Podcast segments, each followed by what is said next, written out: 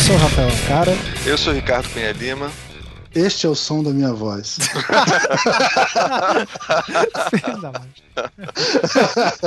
eu tava estranhando que ele. É, o cara querer, né? Não, é, a gente devia eu, saber.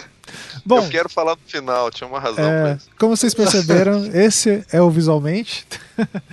e, é, bom, é, nós três aqui somos professores e dá aula para alunos da cultura que a gente nasceu e foi criado no caso os brasileiros, já é difícil. Imagina quando você está no contexto de dar aula para estrangeiros ou em outros lugares.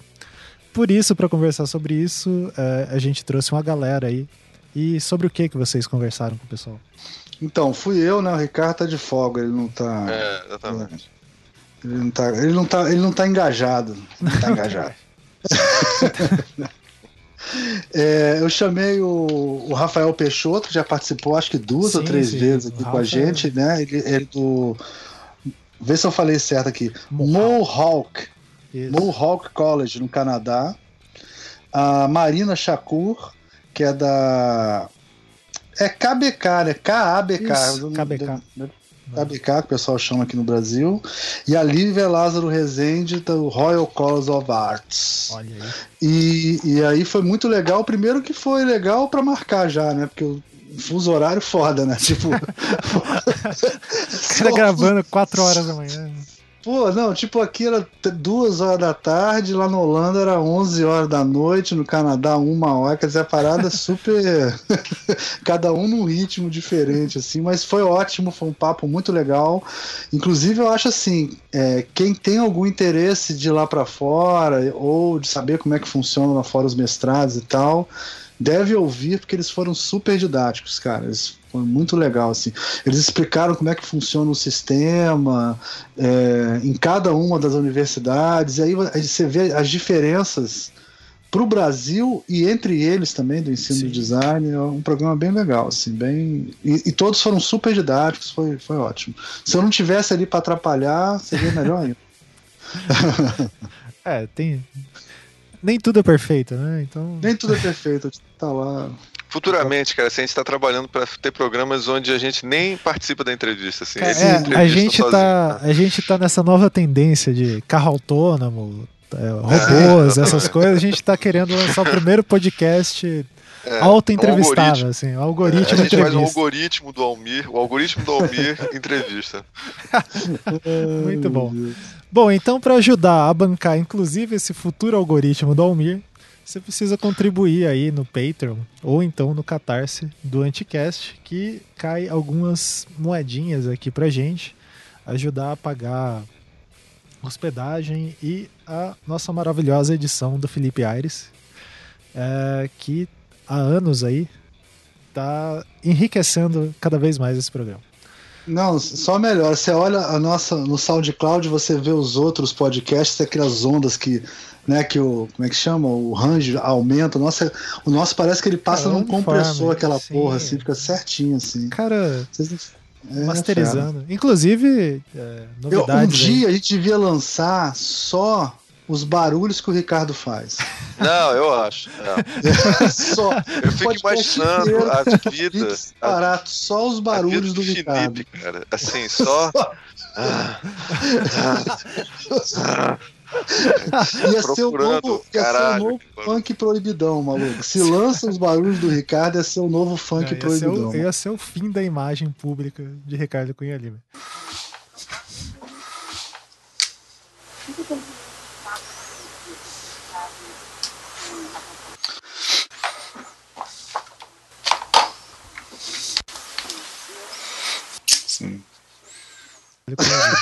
Puta, só pergunta assim: esse funk proibitão é uma coisa dos anos 90? Só porque, porque o Almir tá fazendo referência? Isso é uma coisa muito antiga. Assim. Não, acho que é uma coisa recente, assim, uma coisa recente.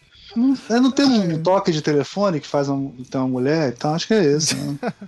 É, é, tipo. Melô do Star Wars, coisa que saiu assim. Cara, eu tô tão recente. velho que eu tive que parar minha aula outro dia para explicar o que era mala direta. Caramba. Eu tive que parar a aula e falar assim: então, isso aqui você faz uma mala direta. Mala direta? O que é mala direta, professor? Mala direta, aquela coisa que você manda pelo correio. Você não recebe mala direta? Pô, Vocês não recebem mala direta? Então, você vê o meu, a que ponto chegamos. ponto Hoje em dia a gente tem que explicar em sala de aula o que é uma mala direta. Tá? Mala direta é um tipo de aluno um chato pra caralho, assim. que É, manda, mala né? Fica mandando direto. Muito bom. Ah, é, um parênteses, voltando ao Felipe Aires, eu acho que a banda dele tá gravando disco recentemente. A gente vai comunicar aqui quando saírem. Ouçam lá o Ruído por Milímetro, muito bom. Ah, e o Felipe lançou um single, um EP, sei lá como que chama, essa coisa de música aí. É, recentemente, de uns trabalhos que ele tem feito, também tá bem bacana, dê uma olhada lá, tá o link ali. Ele- se ele quiser, ele tá ouvindo, coloca aí alguma música que você fez.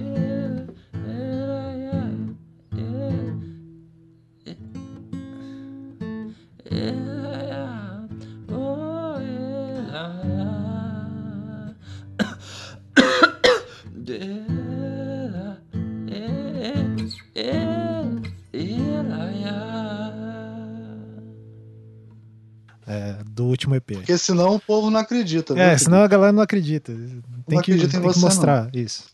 E mais algum recado? Não, né? Só isso, né? Só isso. É, Só é, isso. quando sair esse programa, eu e o Ricardo já devemos estar quase indo lá para Palermo, né? Pra... Olha, Exatamente. é, muito bom. É, esse liguem, já que a gente falou disso, vai ter o evento da Jornada de Quadrinhos em São Paulo. A gente vai divulgar quando chegar mais perto. Muito bom. Então, é, fiquem com o programa.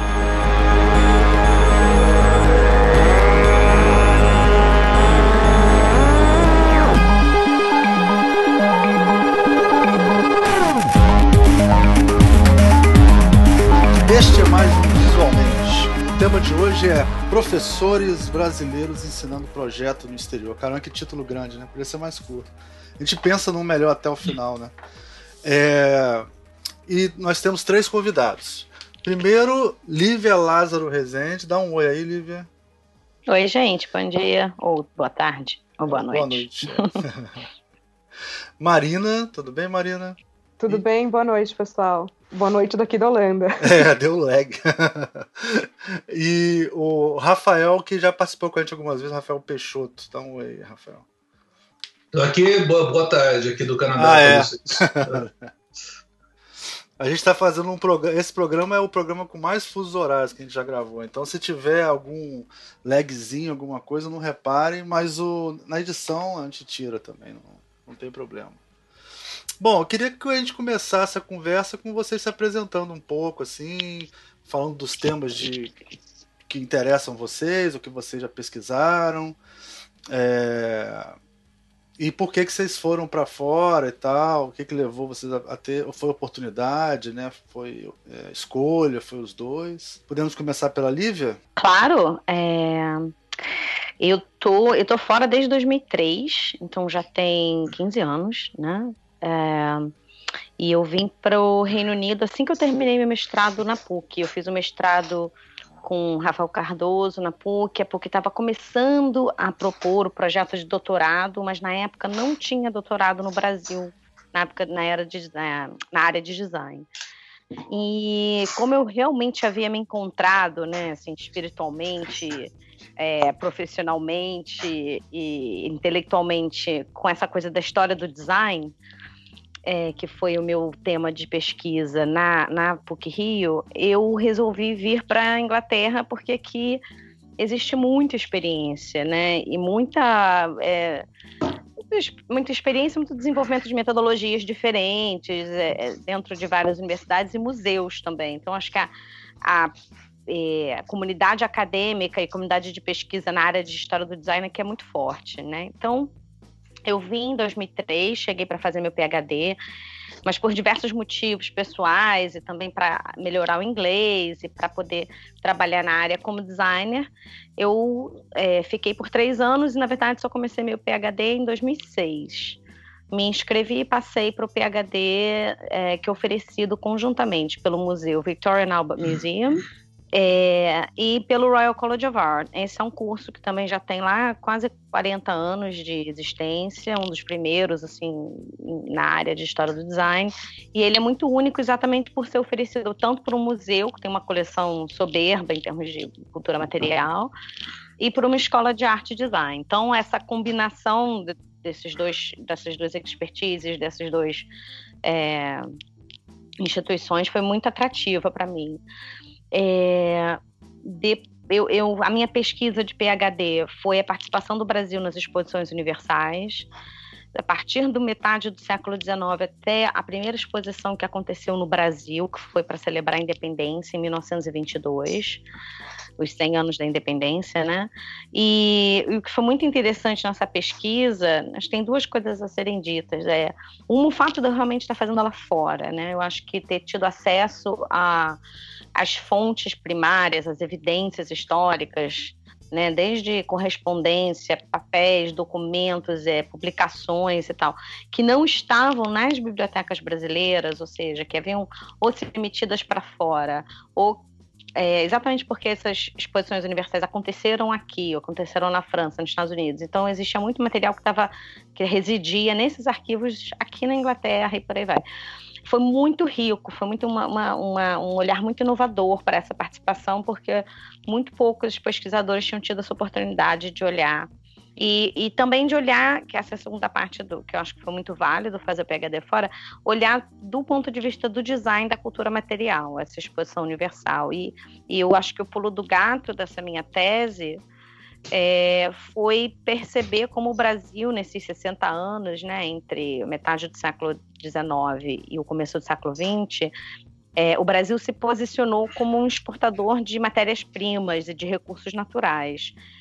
E aí entrou uma questão muito interessante para a tese, que foi como é que você coloca numa exposição de design, numa exposição onde as, é, as coisas mais importantes ou mais celebradas são as máquinas, a tecnologia, né, os designs uh, de, de a inovação em termos de design, de forma, de material, como é que você se posiciona então como um provedor de natureza? Né? Então esse foi um grande conundro, um grande é, é, uma grande um problema, assim por dizer, para o Brasil desvencilhar de uma forma pelo design, pelo display, pelos mostruários, pelos pavilhões, pelas publicações. Então tem uma série de produtos de design, digamos assim, né, ou de pensamentos de design que foram utilizados por designers e não designers nesse período para é, fazer uma, uma representação do Brasil é, condigna com os interesses, a agenda nacional. Então essa foi a minha meu PhD, eu fiz ele todo aqui na Inglaterra. O seu orientador voltei... foi o, Crowley, né? Que é o que escreveu foi David aquele, Crowley. que é um cara muito importante, escreveu junto com o Joblin Isso. aquele o...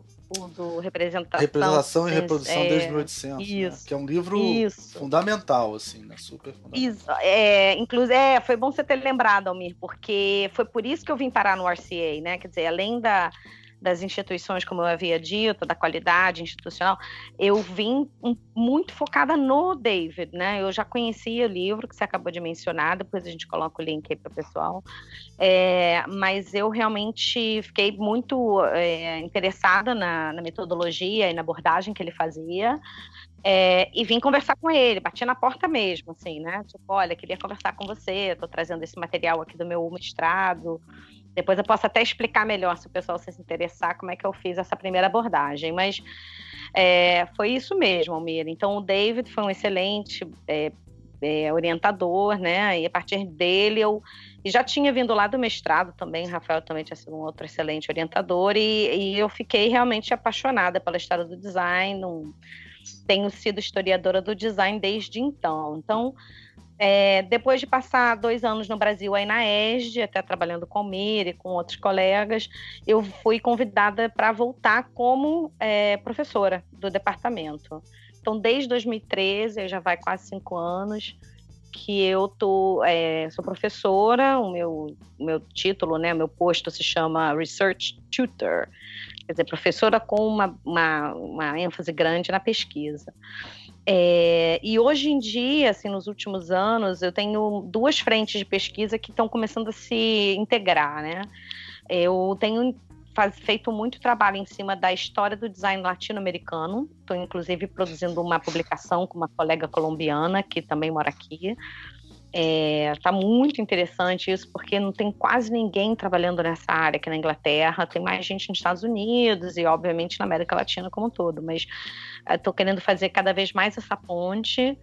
E por conta dessa, desse interesse com a América Latina, eu comecei a trazer para cá também algumas pedagogias é, experimentais e algumas metodologias criativas que foram desenvolvidas na América Latina. Então, essa é a minha nova, o meu novo projeto de pesquisa, é uma história de educação criativa em design, arte design. Ah, legal. E para dar um, dar um exemplo, né, para vocês, porque o exemplo é tão próximo da gente aí no Brasil, é, por metodologias criativas, por exemplo, é, eu chamo o teatro do oprimido, do Boal, a própria pedagogia do oprimido do Freire, que tem muita repercussão aqui fora, é interessante. É, uma outra metodologia que foi desenvolvida na Universidade de Valparaíso, no Chile, na área de arquitetura e design, que é a Cidade Aberta, que também é um caso bem conhecido. Então, na década de 70, ou a partir da década de 60, mais na década de 70, e até hoje em dia, né, porque a Cidade Aberta ainda existe em Valparaíso, a gente é, vê é, pedagogias e metodologias muito experimentais saindo da América Latina, e esse é o meu grande interesse agora de pesquisa. Ah, legal. É, acho que é isso, assim, dei, dei um, dei um panorama ótimo, de quem tá sou eu. Tá ótimo. tá legal. É, Marina, vamos, vamos. Vamos. É, meu caminho tem algumas passagens diferentes é, algumas questões bem parecidas com a da Lívia, que eu também fui primeiro para Inglaterra, e até estava pensando que tem alguma coisa interessante para pontuar para o pessoal que quer fazer pós-graduação no exterior. Porque, bom, a minha formação começou na graduação de desindustrial, com ênfase em programação visual na FAAP, em São Paulo, e eu sempre soube que eu queria fazer uma pós no exterior. E aí, é, procurando opções, eu acabei escolhendo o London College of Communication, né, na, na Inglaterra, que na, e o curso era o Typographic Studies, hum. do London College of Printing, do London Institute. E aí, o que, que aconteceu? O, quando eu fui prestar para o mestrado, teve uma, começou a ter uma representação no Brasil da, do London Institute, que é basicamente é, os mais conhecidos né, na área de design são a Central St. Martins e o, na época, o London College of Printing. E daí a pessoa que veio entrevistar olhou meu portfólio e falou: não, você não tem um nível para o mestrado. Você não está no nível do que o pessoal da graduação faz e tal. E foi, ao mesmo tempo, uma decepção, né, uma, um banho de água fria, mas também eu falei, poxa, então se o pessoal né, na Inglaterra, na parte de tipografia, está tão mais avançado e é isso que eu estou querendo ir buscar, eu vou, é, eu vou entrar na graduação. Então eles me ofereceram o segundo ano da graduação e eu fui. E aí quando eu cheguei lá, eu comecei na primeira semana falando, tá, vou ter que correr atrás de tudo que eles já é, estudaram no primeiro ano, né? Na segunda semana, eu estava meio pô, já vi isso, já vi aquilo, já estudei essas disciplinas, estão repetindo referências, meio chovendo no molhado. Na terceira semana eu já não sabia por que, que eu estava na graduação, porque não fazia o menor sentido, que não tinha nada novo para mim. Sim. E aí eu fui conversar com, com o coordenador, e na hora que eu entrei na sala dele e expliquei que é, tava, não estava entendendo porque eu estava na graduação, ele falou para mim, é, eu soube disso desde o primeiro dia que você colocou os pés aqui. Você perguntou se alguém é para TIPI, que, é, que é, o, é, o, Congresso Anual de Tipografia da Associação Internacional. nenhum aluno de graduação vai para TIPI. E é, foi muito curioso, assim. E aí, na hora, ele já marcou uma reunião para mim com uma entrevista com o coordenador do mestrado, que eu fui na semana seguinte, e na hora que eu cheguei lá, ele já começou a me explicar a grade e falou: ok, volta em janeiro. Eu falei: ah, é isso? É isso. Não, você está aprovada e vem, vem para o mestrado. Fiquei super feliz, falei que ótimo, mas eu fui tentar entender o que, que tinha acontecido. E aí parece que esse representante da instituição Não Brasil não podia oferecer vaga no mestrado. Hum. Ele só podia oferecer vaga na graduação. Entendi. Então foi um problema de né, administrativo. É, e como a cintura é muito dura, né? Tipo, a cintura é dura, né? O cara não tem nem flexibilidade a pensar nisso, né? Ah, podia mandar em ela para lá e lá ela fazer outro teste, né? É. Em parte, sim, mas eu vou acabar comentando é, uma coisa que eu comentarei mais para frente. Sim, mas é que eu falar. também participei aqui do, do processo de seleção do pessoal para a graduação da KBK e realmente as exigências para quem entra na graduação são muito diferentes. Hum. E a gente pode discutir isso mais para frente. Ah, legal, legal. Mas aí eu então eu fiz o mestrado e na hora que eu que eu prestei, né, para o mestrado era eram outros títulos e era outro foco. E quando eu comecei o curso, efetivamente, era o MA Graphic Design e não Typographic Studies, do London College of Communication e não London College of Printing, da University of the Arts e não London Institute. Eles, eles fizeram um rebranding total Entendi. e mudou, mudaram o nome do curso também. E aí as pessoas que foram em função da parte tipográfica ficaram um pouco decepcionadas, mas ao mesmo tempo tem um, um dos professores, o Paul McNeil, que é, é escreveu né, livros de tipografia e ele é muito expert e ele acabou me escolhendo porque os professores você rodava entre os, os orientadores e ele me escolheu para passar o ano inteiro com ele é, sobre a tutela dele, o que foi ótimo e porque daí eu fiquei focada mais em tipografia. Depois do mestrado eu voltei para o Brasil, é, comecei a trabalhar, continuei trabalhando como freelancer, como comecei a dar aula em algumas instituições em São Paulo. E depois de um tempo percebi que eu queria não só parte de tipografia, mas de, de desenho de tipo, design de tipos. Sim. E aí eu vim para o mestrado aqui na Holanda, do Type Media, na KBK, na, na Academia Real. E depois do mestrado acabei voltando para o Brasil de novo, fiquei um tempo, fiz mais alguns freelas e acabei voltando para cá em função de uma opção pessoal de vida, de morar num lugar mais tranquilo Sim. e também onde tivesse uma, é, uma comunidade e acesso a materiais e acervo, que nem, né, como a Lívia pontuou, uhum. tanto na Inglaterra quanto, quanto aqui, é, eu tenho acesso a profissionais que estão muito à frente do, do que a gente tá, estudando, estava é, trabalhando né, no, no Brasil, tem uma comunidade muito maior e acesso a materiais que, que você não encontra ou raramente encontra estando no Brasil. Então, também a facilidade de, de frequentar congressos e eventos e conversar com essas pessoas e colaborar é, é muito mais fácil, né? É muito mais é, acessível. E, e depois de um tempo morando aqui, é, eu fui chamada para para dar aula de design de tipos na graduação da KBK, para o primeiro ano da graduação. É a única disciplina obrigatória deles de type design. E é, e é design de, é type design, é design de Isso. tipos. Isso. Ele, no, a, engraçado, né? A obrigatória não é história da tipografia, é design de tipo. Não. Né? É Mas a, a, a, o, a estrutura curricular é completamente diferente. Sim, é engraçado. Não, só, só, só comentei isso porque aqui no Brasil normalmente é o contrário. Você tem como obrigatória. Quando tem, né? Quando tem. Sim. A obrigatória é mais voltada à história e a eletiva é design de tipo. Sim. Né, eles é. têm um primeiro semestre de caligrafia é, com outro professor, com o Rio de Boer, e depois eles têm é, Lettering e Type Design comigo. Ah, legal. Legal. É, só te perguntar uma coisa, o, o seu, claro. o seu foi MA, então, né? Não foi MPhil, Isso, foram... Né? Não, foram dois MAs. O MA é, no Graphic Design no London College of Communication, mas com ênfase em tipografia, e o MA Type and Media, né, foco E você não optou em, em fazer o doutorado na, na Holanda porque não tinha exatamente na área que você queria, né?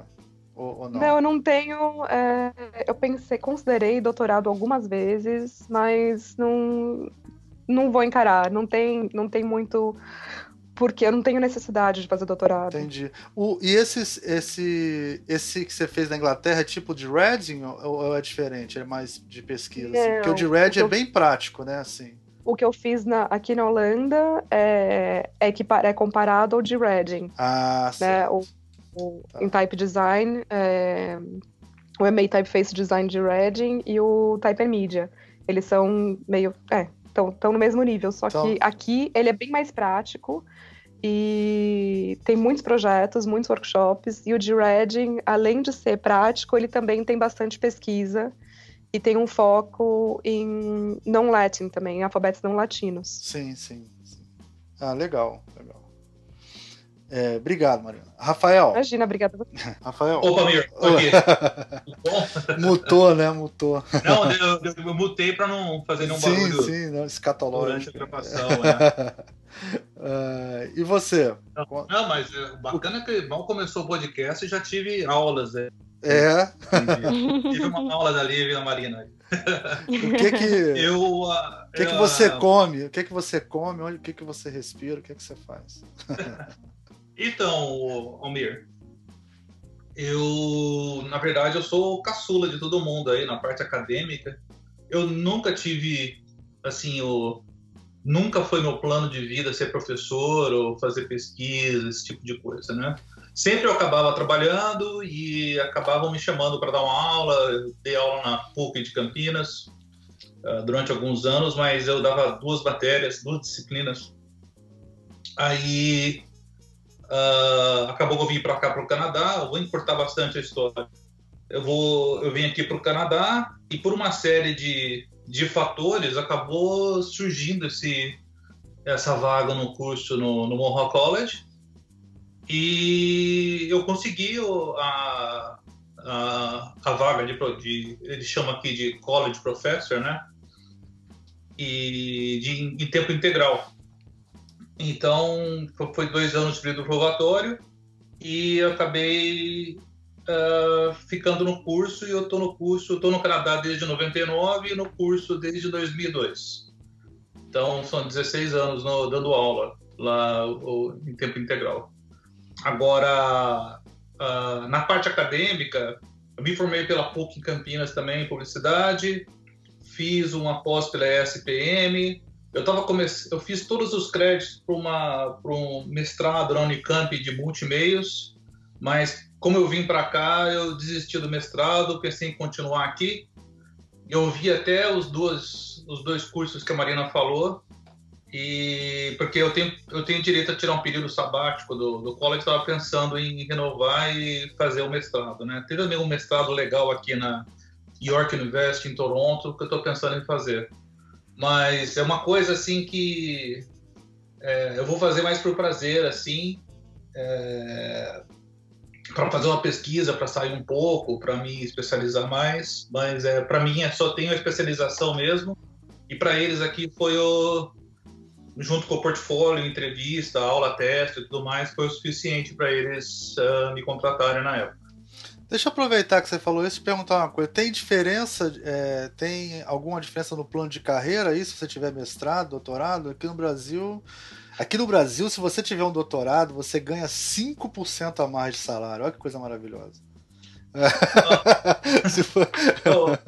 Almir, aqui é o seguinte, tem, tem uma. Como a, o, os colleges aqui são da província, então é tipo, você vira funcionário público. Ah, é, então tem um, um, degrau de salário anual que você ganha.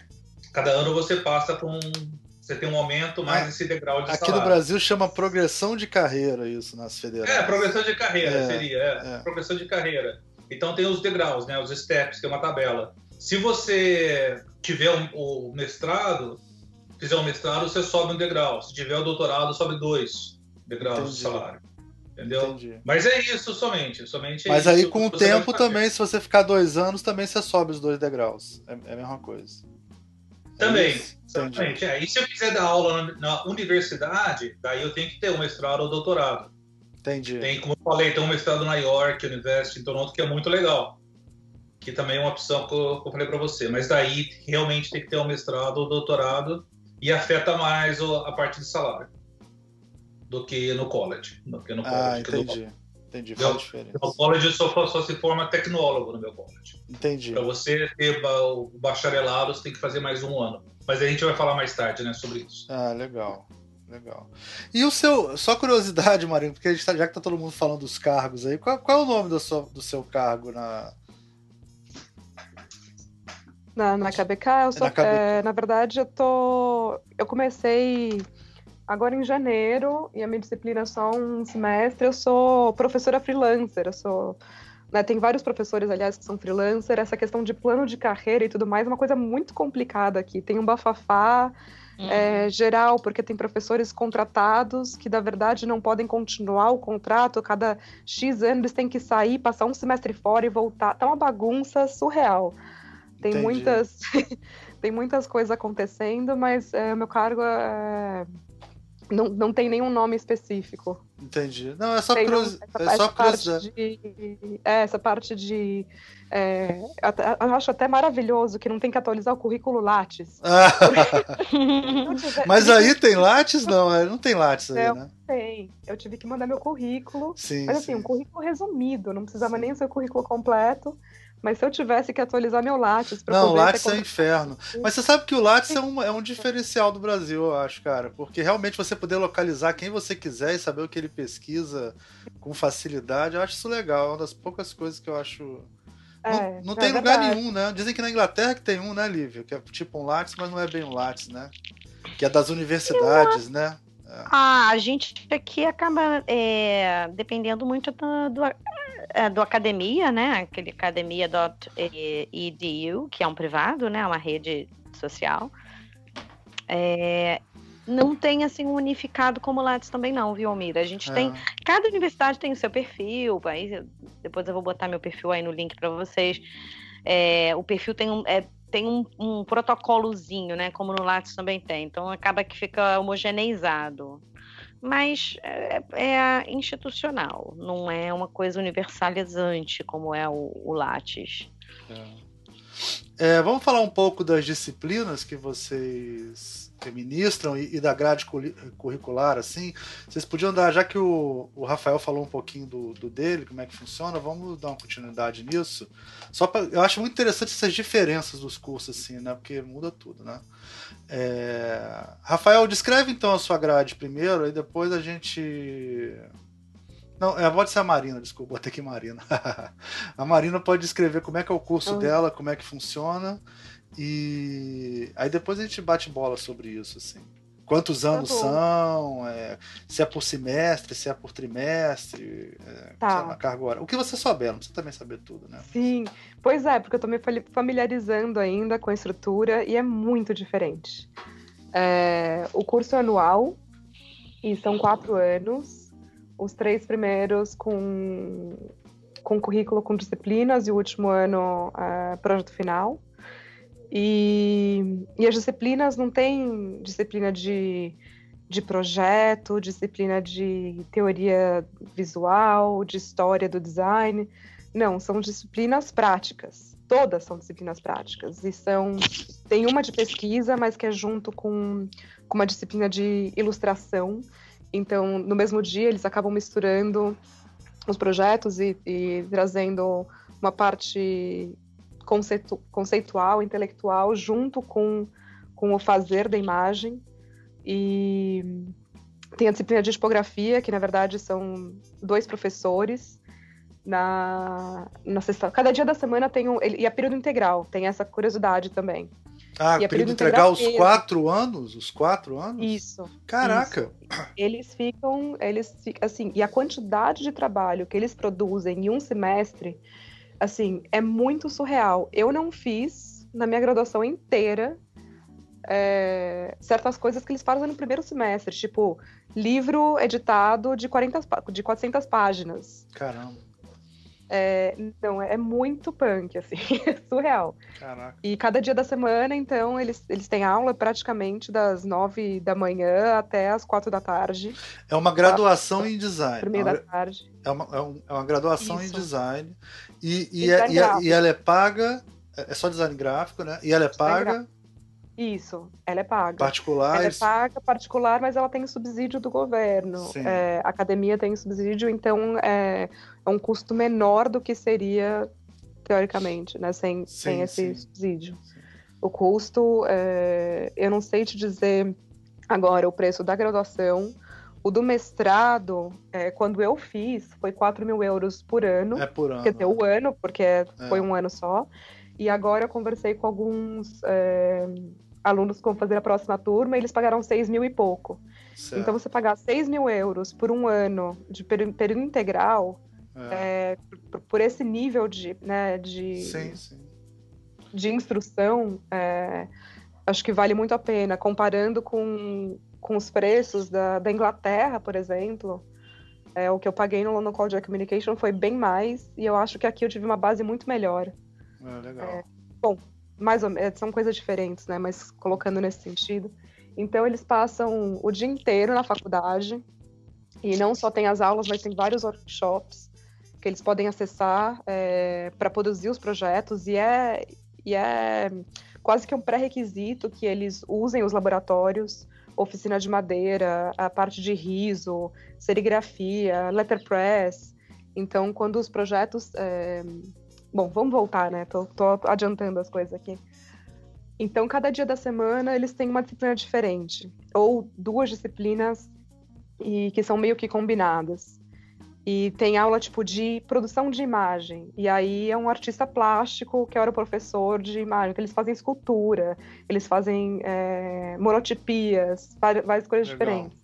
Tem disciplina de, de projeto, é, design gráfico, editorial. Então, tipo, com a Suzana Carvalho, eles produzem livros de centenas de páginas.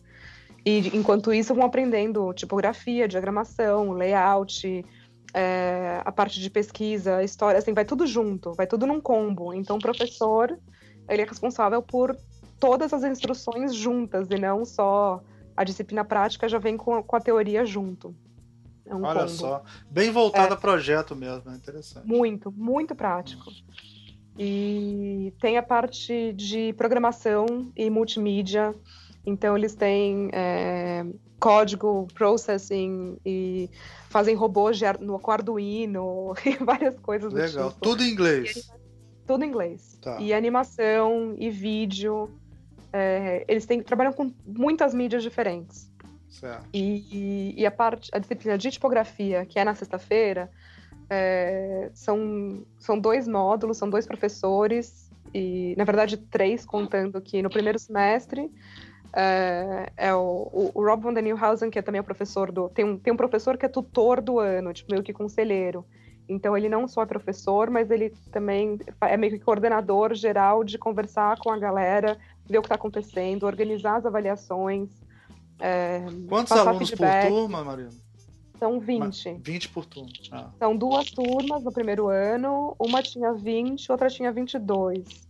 E mais ou menos essa média também, é, geral, assim. Então tinha 42 alunos nesse semestre. Legal. E, e daí o. Tem, então, só, só holandês ou toda a comunidade europeia? Não, vários. Não, imagina, até asiáticos, é Sim. internacional. Sei. Se bem que tem bastante. Vou dizer que, sei lá, uns 30, 40% de holandeses e o resto internacional bastante leste europeu, Ásia e enfim, geral. Tem um brasileiro também que estava na turma. É, legal. Bem legal. E então o Rob, ele faz a parte de tipografia, de escolher o tipo e aplicar no projeto. Né? E trabalha com ensina grids e é, é mais é uma tipografia quase aula de projeto também. E daí tem, o, tem a parte que eu já comentei antes, da, do outro módulo, que é o, o RIDO, no, no primeiro semestre, ensinando caligrafia e os, é, né, os diferentes modelos caligráficos. E depois eu entro com a parte de type design. Então a disciplina de tipografia já vem com, com tudo junto. Vem como tudo você junto, é. já vem tudo junto. Como você desenha à mão digitalmente e você escolhe e usa o tipo. E aí, nos, nos anos seguintes, uh, as disciplinas continuam dessa forma, né, mais gerais e práticas, e eles também têm algumas optativas. E tem a parte tipográfica e type design, que é o Letter Studio. Com o... Pô, então a carga horária deve ser, sei lá, 6 mil horas, né? Porque não é possível. é bem pesado. É bem pesado. E eles até reclamam da quantidade de. Porque cada professor pede um projeto. Então, é pelo menos um projeto, né? Tipo, ao mesmo tempo. Então, eles ficam enlouquecidos porque eles não têm horário para fazer tudo ao mesmo tempo. E, ele, e a parte de laboratório, de usar nessas oficinas é, para produção dos projetos é, é extra aula. Então eles ficam bem sobrecarregados. Que coisa. É, e dá, daí dá... Tá quase 40 horas de aula por semana. Pode ser isso? Será que é isso, gente? É, é quase isso. 40 horas de aula por semana. Praticamente. E eles têm, então, né, as optativas, isso, e a optativa isso. de o Letter Studio, né, que é a parte de type, é com Frank Blockland, com Ias Van Rossum e o Peter Verheul. Então, assim, uma galera da pesada. E tem alguns alunos que já falaram que querem para o type, né, pro Letter Studio, que super se interessaram por type design. E, bom, tem as optativas e depois é. eles vão seguir o projeto é, final. Se for isso, dá 6.400 horas em quatro anos. Dá três graduações aqui do Brasil. Nossa, é. é. Bom, se, é, se for. Se for posso, é, é depois pesquisar, perguntar aqui, ver exatamente. Se forem 40 semanas, porque aqui são 40 semanas de aula, normalmente. Hum, aqui talvez seja um pouco menos, porque tem, tem os intervalos também. É. Tem a, tipo, férias de outono, férias de verão, tem algumas é, de primavera, tem algumas semanas. Se bem que a gente tem menos feriado do que tem no Brasil. É, é verdade. E, e uma coisa interessante é que a gente tem, que eu achei muito curioso e muito legal, não tem nota. Hum. Tem ou passou ou não passou. Ah, é? Na, na... Ou está satisfatório e, ou não está. Entendi. E, e, tem o passou com distinção para poucos alunos que foram excepcionais. Entendi. E isso é definido individualmente por professor ao final do semestre, de acordo com a disciplina, mas também é, em no final do ano é decidido em conjunto, todos os professores juntos. Em, a cada três meses, basicamente, você tem é, os alunos expondo tudo que eles fizeram, de todos os projetos, de todas as disciplinas, e todos os professores veem em conjunto o que, que cada aluno está produzindo. Sim, legal. E para ter esse acompanhamento. Se o aluno for reprovado, ele tem que fazer aquela disciplina o ano inteiro no ano seguinte. Mais ou menos isso. Não, ele não, ele não é reprovado por disciplina, ele é reprovado geral no ano. Ah, ele tem que fazer o ano inteiro de novo. Sim, ele tem que fazer o ano inteiro de novo. E também no primeiro ano é, acontece o seguinte, e aconteceu esse semestre com três alunos: tem o insuficiente, que o aluno não pode para o segundo ano e ele não está convidado a repetir o primeiro ano. Então ele é quase que convidado a se retirar da instituição. Caramba. Do tipo, não não tá dando certo, estamos vendo que não faz sentido, não está tendo uma boa comunicação, não tem progresso suficiente. Então, talvez você procurar uma outra instituição de ensino seja melhor para você. Tchau. É. Pois é. Você sabe que os primeiros anos da EG era assim, né? Era, era ou passou ou não passou nos primeiros anos. Acho que nos quatro primeiros anos da EG. Aí depois mudou porque isso não se adequa ao MEC, né? Mas. Entendi. Era, também era assim. E a, e a mentalidade era essa. Tipo, se, ou o projeto funciona ou não funciona. Era... Mas só que não tinha essa de reprovar o ano inteiro, não, era por disciplina. Essa do Sim. ano inteiro é. É, é, é roots mesmo. Essa é, é roots. Mas ao mesmo tempo, assim, é, como é uma, uma avaliação com todos os professores em conjunto, se a pessoa está indo bem na maior parte das disciplinas, ela passa, mas com algumas ressalvas de prestar atenção em disciplinas X, Y, Z. Sim. Se a pessoa está né, tá perigando ou não, não foi suficiente na maior parte das disciplinas, repete o ano, porque um concurso desse, com essa carga horária, não dá para a pessoa simplesmente repetir uma disciplina. Sim. Não tem onde encaixar. Né? Então, num conjunto, se as pessoas não veem um progresso no projeto, na qualidade de projeto, no pensar design, na, na parte conceitual, na pesquisa, não tem como ir adiante. Então, repete. E foram três de 20 alunos ou, ou três de todos os alunos? de, de 40 e, 41, porque uma pessoa saiu no, no meio por problemas é, pessoais. de 41, é, uma repetiu e pode repetir o primeiro ano, e três foram convidados a se retirar. É, e, 10%. E, quatro, é, e, e cinco alunos tiveram. É, é, foram excepcionais, vamos dizer assim. Entendi. 20% excepcional. É, legal. Interessante. Sim. Rafael, e você? Como é que é aí no, no Canadá? Aí, aí, vocês enterram o cara no gelo, uma coisa assim, não? Alguns alunos, se, der, se para enterrar no gelo, seria ótimo, viu? Sempre tem, é, sempre tem aqueles, né? Esse da Marina é muito bom, né, cara? É, porra, tipo resolve o problema maior que tem, né? Que é o cara insistente, né? Com certeza. Eu só, eu só posso fazer alguns uh, é, trabalhos que eu posso colocar passou ou não passou, mas para realmente passar de ano, esse tipo de coisa, tem um, vários. Tipo, tem um Mac canadense aqui que, que não deixa, né? Então tem que ser bem dentro de um, de um patamar também. Tem um currículo nacional, né? É. Então, aqui o curso, na verdade, é o curso de é, publicidade. O que para mim no começo foi um problema, né? Porque eu já achei que ia ser aquele dark side, né? De publicitário, Sim. né? Então, o que o curso é de três anos.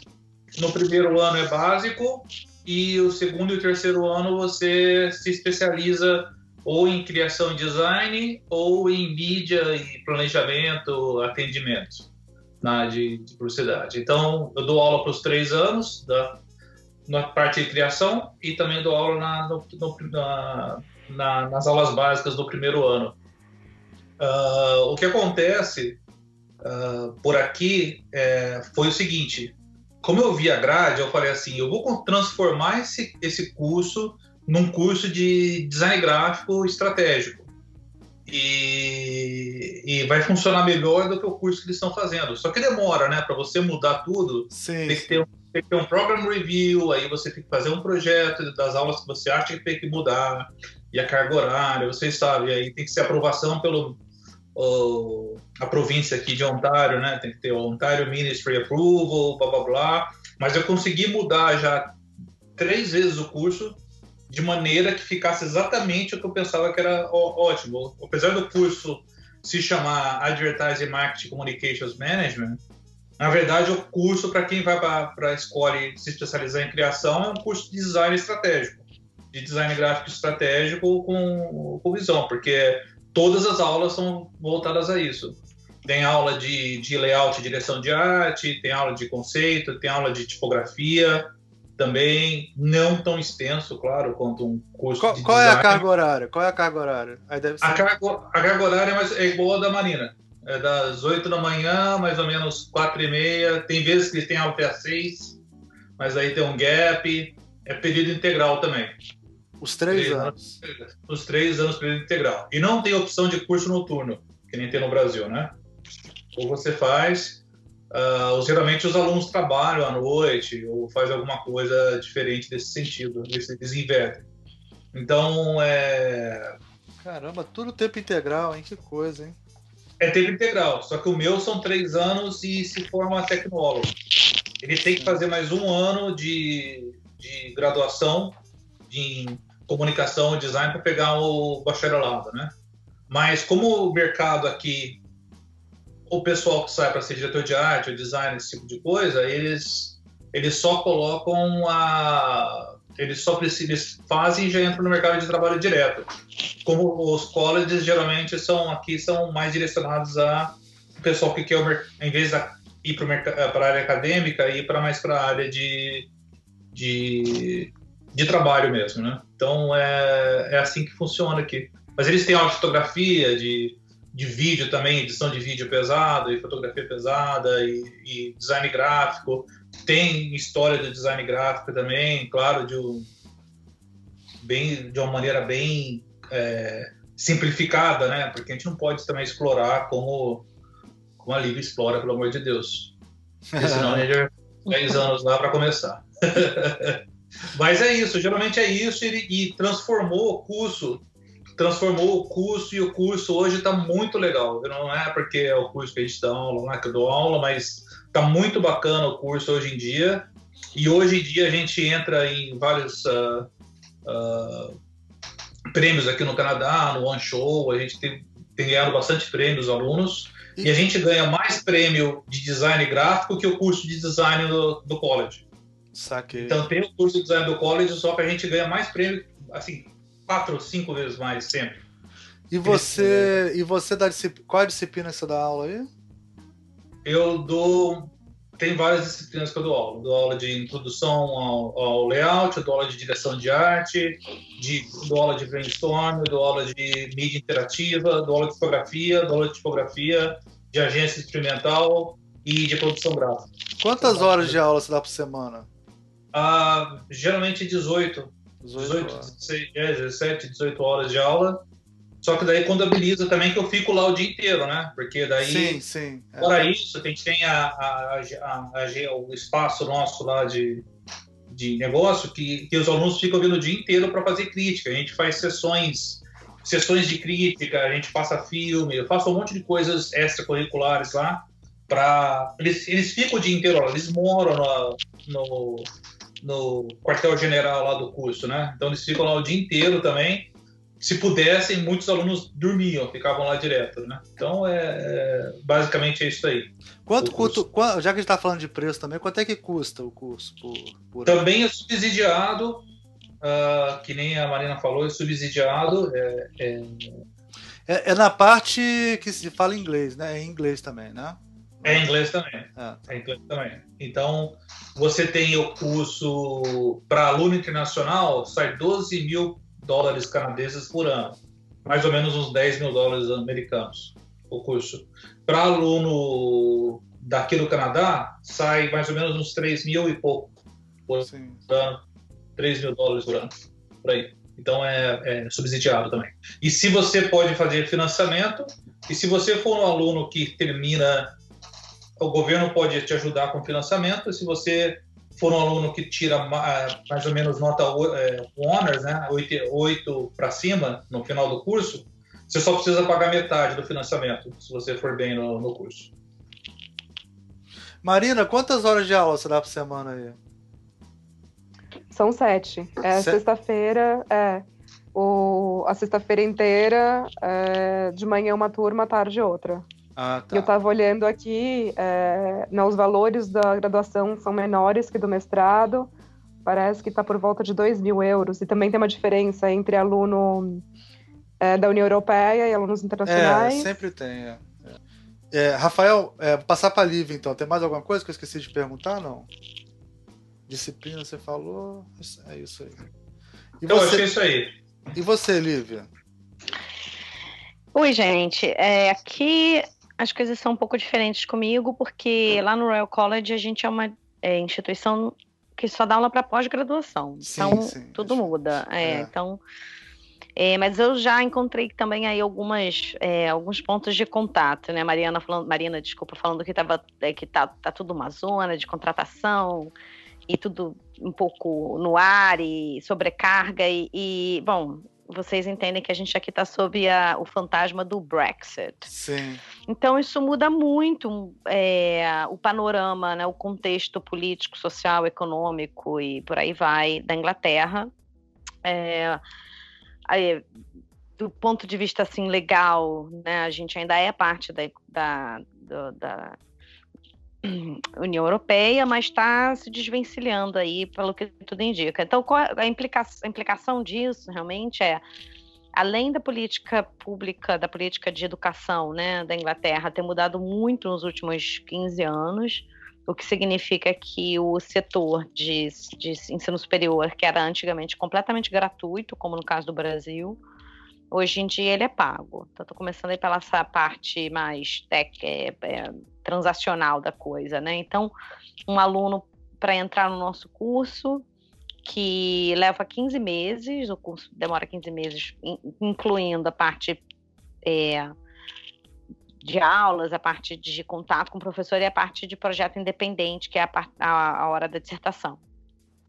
E o aluno paga em torno de 14, 15 mil libras para esse período. É integral também, mas aí que começam essas negociações, né? Que eu acredito que a Mariana estava falando um pouco sobre isso, que todo mundo sempre tem que negociar um pouco com essas é, estruturas, porque apesar do curso ser full-time, integral, a gente tem um corpo discente que precisa trabalhar. Eles moram em Londres, alguns até moram fora, vêm só para as aulas, mas é, o custo de vida é enorme em Londres e mesmo aqui na, Europa como um todo. Então, é, um, eu, tô, eu tô no RCA há, há 12 anos, né? Então eu vi muita mudança, praticamente aí ao longo dessa mudança de política pública na educação e políticas internas e mudanças mesmo da organização do, do Royal College of Art. E tentando, assim, fazer um resumão para vocês, o que aconteceu foi uma mudança é, do de como o aluno é, da relação da relação do aluno com a universidade. Como o aluno antigamente a universidade ela era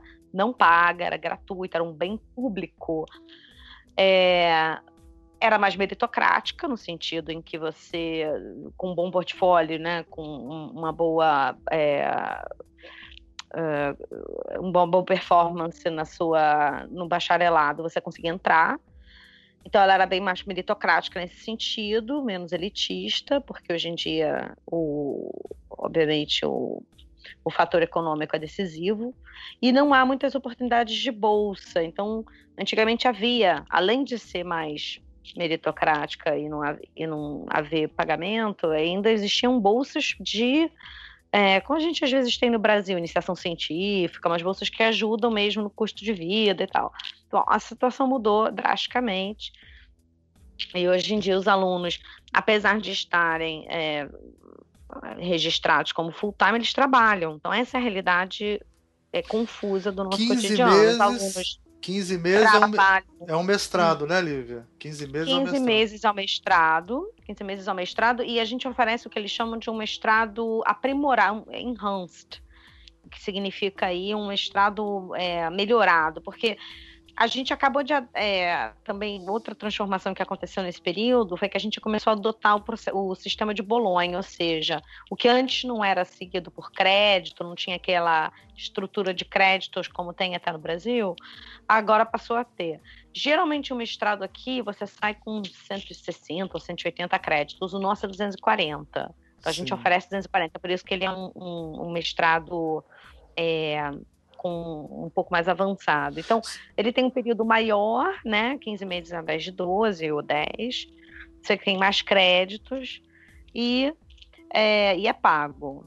É, o, apesar disso, e, e, full time, né? E integral. Sim. E apesar disso, o aluno tem que trabalhar. Quer dizer, então, o que a gente procura fazer, como eles estão na área de pós-graduação, é achar oportunidades para que eles já trabalhem nessa área. Então, existe muito uma das grandes vantagens do nosso programa é que, por estarmos junto do VNA, é, existem muitas oportunidades de fazer estágio dentro do museu, é, até de trabalhar em pequenos projetos, ou, ou trabalhar com estúdios de design, porque é, interessantemente, acho que até por nós sermos um curso de pós-graduação, o aluno ele, ele sai com as habilidades de historiador, né, assim desenvolvidas e, e trabalhadas, é com um portfólio de trabalho escrito, muitos até já saem com publicação.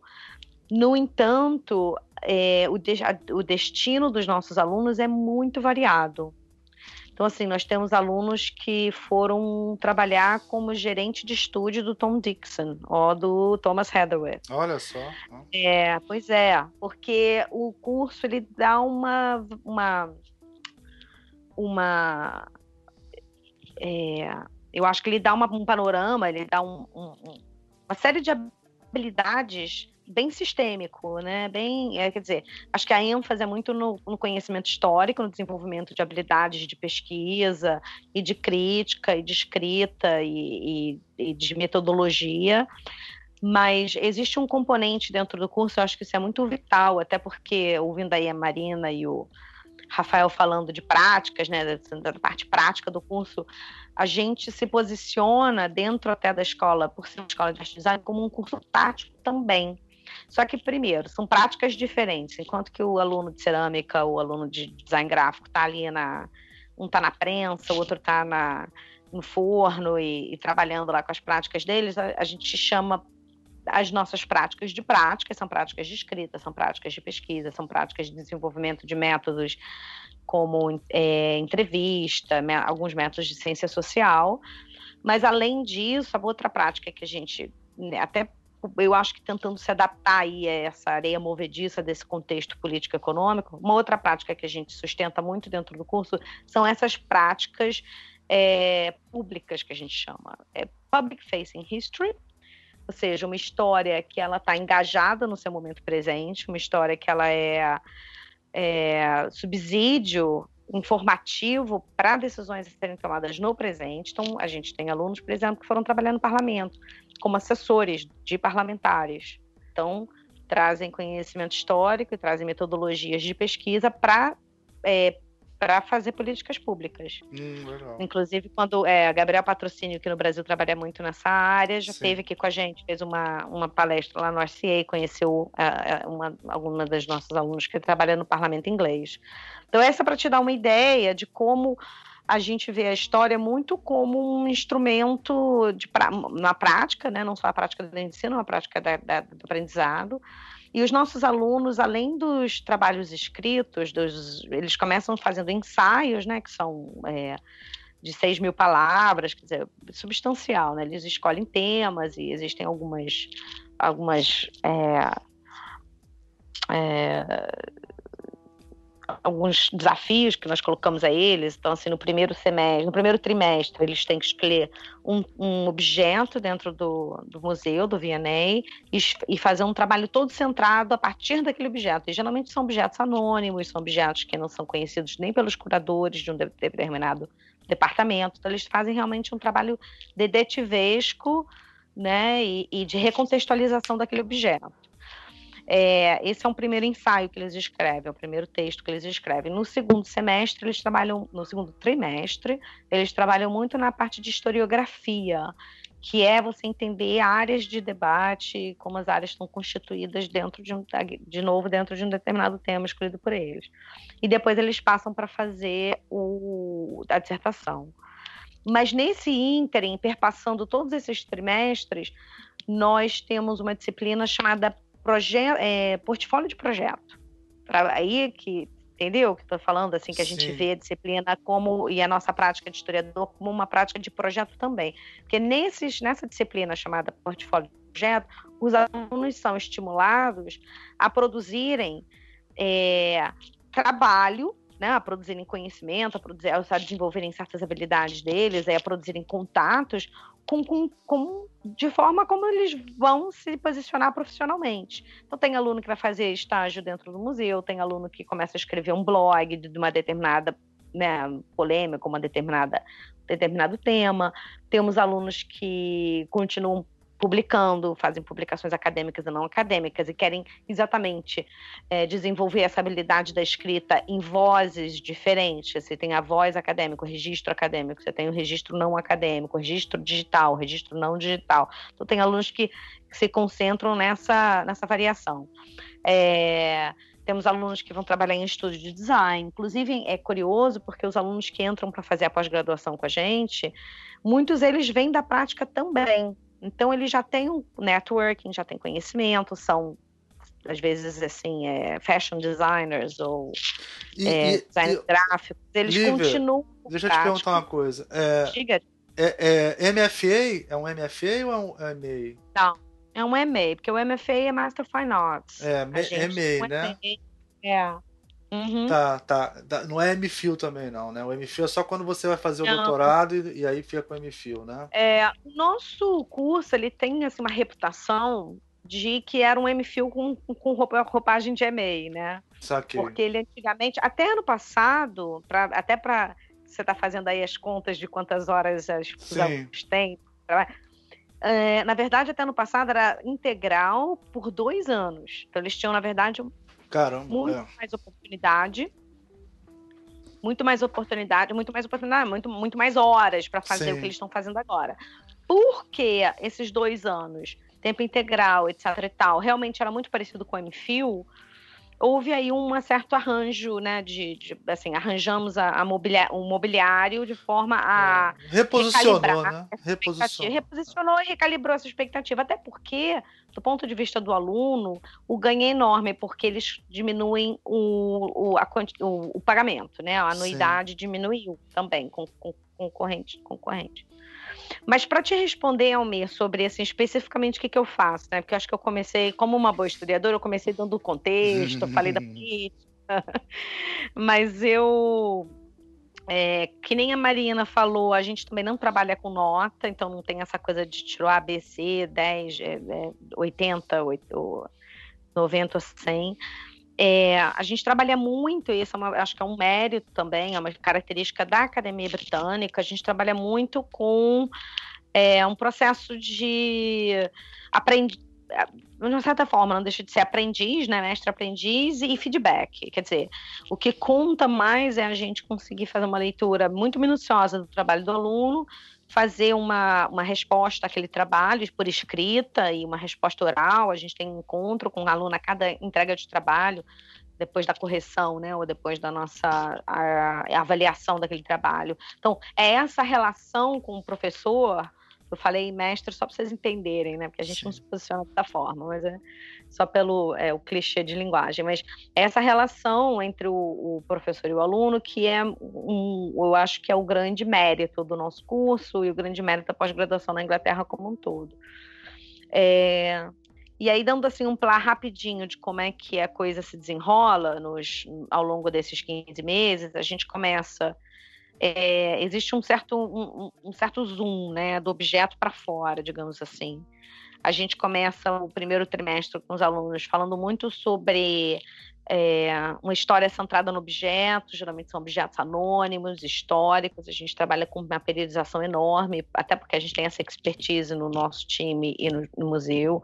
Então, assim, os alunos podem trabalhar com objetos produzidos desde 1450, que é mais ou menos a parte moderna recente, até contemporânea.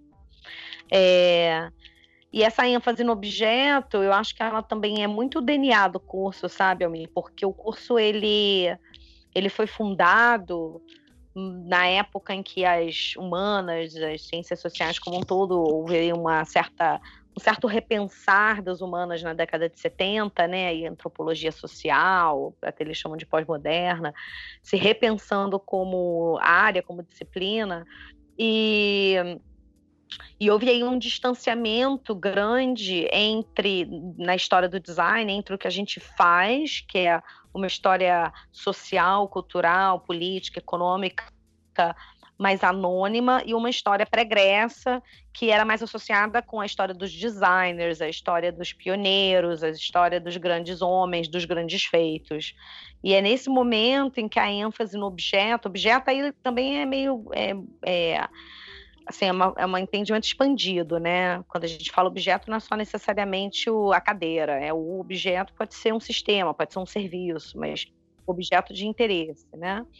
É, então a gente, o, nosso curso ele é muito mais voltado para esse tipo de história, imbricada aí na, em todas as outras histórias, do que uma história do design que é mais voltada para o enaltecimento, celebração é, dos grandes homens. Bom, então é daí que vem essa ênfase no objeto. E como nosso, o, o, os alunos que vêm são muito, acho que também bate aí com o que Marina falou, né? A gente tem aluno do mundo inteiro o mundo inteiro mesmo, Brasil, Argentina, Chile, Turquia, os asiáticos de forma geral. Acho que o requerimento é você ter um bom inglês, né? Porque a fala e a escrita são muito fundamentais na nossa área.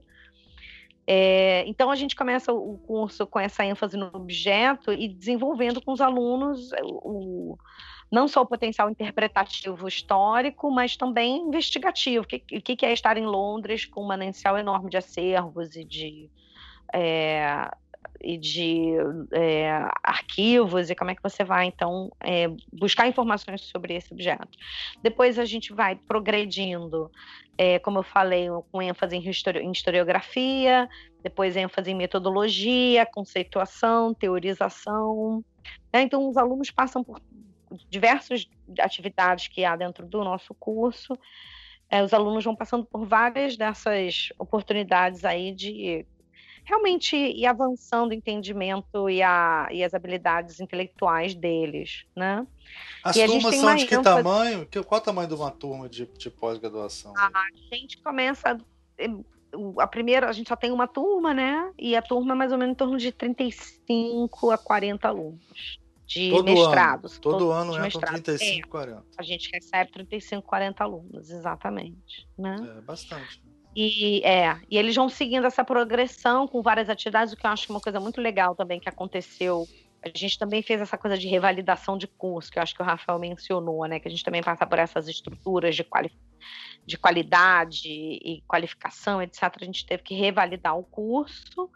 E aí você tem uma oportunidade para mexer na estrutura curricular do curso. E uma coisa que hoje em dia o curso também tá, acho que está muito favorável são métodos de ensino, métodos de de troca variáveis. Então, o curso ele era antigamente, quando eu comecei, muito assim baseado em seminário, né? E eram até uma turma bem pequena, na época eram turmas de 12, 15 pessoas. Você sentava ali, tinha uma, uma leitura pré-estabelecida ali, dois, três textos, chegava com aquela leitura feita e fazia um seminário, um pouco de explicação, um pouco de é, do, do, do, professor e uma troca, uma, um debate. Isso persiste, claro, mas eu acho que a ênfase enorme agora em workshop, modelos mais interativos, pedagógicos. A gente tem muito disso, isso é uma área na qual eu estou me especializando. É, inclusive, a gente tem tido mais oportunidades mesmo para é, implementar assim, certas pedagogias experimentais, eu estou achando isso ótimo. E os alunos têm não só o, o portfólio de projetos, como vários ensaios, eles escrevem para um blog, eu vou mandar aí o link para vocês, um blog ah, que é só alunos chamado Unmaking Things, que eu acho que é um nome muito, muito feliz, muito né? Porque se os designers eles estão fazendo as coisas, né, a gente se coloca meio que como os desconstruidores das coisas, né? Achei esse, esse nome muito feliz. É, então, os alunos acabam, no, depois de passarem aí pela essa, essa, essa gradação que eu falei, do, é, da partir do objeto até chegar no, no, metodologia de pesquisa, eles acabam tendo o que a gente chama de projeto independente, que é a dissertação de mestrado, eles acabam com uma dissertação de mais ou menos 20 mil palavras, num tema que eles escolhem, num período em que eles escolhem, eles são responsáveis por aquele projeto, começo, meio e fim. A gente atua como orientador, que nem no processo mesmo de mestrado, né? A gente atua como orientador, orienta e, e, e, e ajuda, mas é um projeto bastante. Porque eu acho que uma das, um do diferencial da pós-graduação é exatamente esse, né? O, a gente quer, na verdade, é, incitar no aluno a independência, não só a independência intelectual, como a independência mesmo do preparo do projeto, da condição do projeto, da apresentação do projeto. Esse Mas aí, então, Lívia, você dá, tem disciplinas que você dá aula, né? E fora essa disciplina. Ah. Aí tem ainda tutoria, que seria uma orientação, né? Isso. Então, Mas você orienta, você tem só os seus orientandos, que nem aqui no Brasil, ou como é que funciona? Ou tem um orientador e tem um tutor? Porque eu me lembro que em Reading tem um lance assim, né? Tem os orientadores, os tutores, como é que, como é que funciona? Tá. No começo, quando você entra no, no curso, que você ainda não tem, assim, de repente definido, né, o período, o tema, o seu... Você pega, tem, tem tutores, que é o seu personal tutor, que é uma pessoa que vai te, te auxiliar nos seus ensaios, vai te auxiliar a fazer os seus a sua progressão, até mesmo projeto de o portfólio de projetos e tal.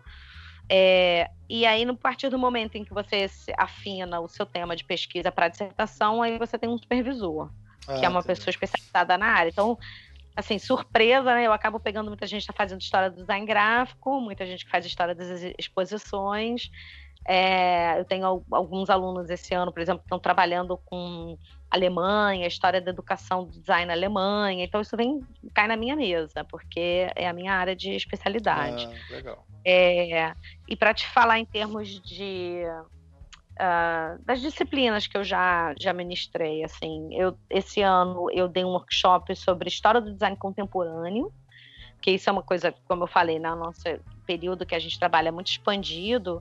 E a gente, na verdade, toda história, isso é uma coisa que o Walter Benjamin já falava, né? O historiador e, e, e é, pensador da escola de Frankfurt no começo do século XX, né? O historiador, na verdade, ele não pensa no passado, ele está fundamentado no presente, são os problemas do presente, são as inconsistências, as disjunturas, as ansiedades do presente, que levam com que aquele profissional vá escarafunchar no passado possibilidades outras, alternativas para aquele Sim. próprio presente. Né? Então, é, então não é uma disjunção, assim, não é uma contradição em termos de falar sobre a história do design contemporâneo, até porque design, na verdade, é, é uma prática extremamente fincada no contemporâneo, então a gente lida com isso. Existem técnicas, né? A história contemporânea é uma, é uma, é uma área do conhecimento da história também.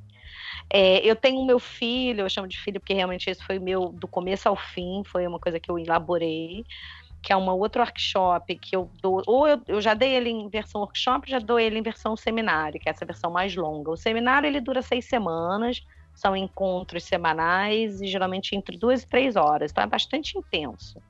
O workshop ele é mais, né, é mais corrido, uma semana intensa.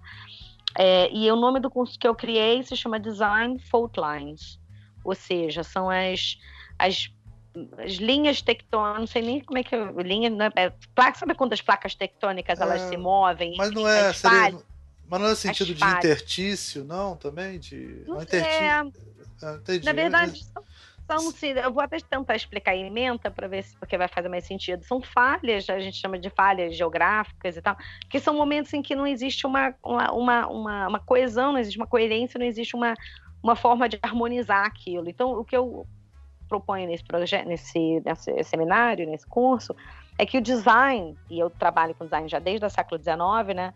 Há muito tempo essa coisa que a gente chama de design, que é mutante, que é expandida, que vai se expandindo, que muda, porque tudo muda, né? A tecnologia muda, a economia muda, a política muda, o design muda.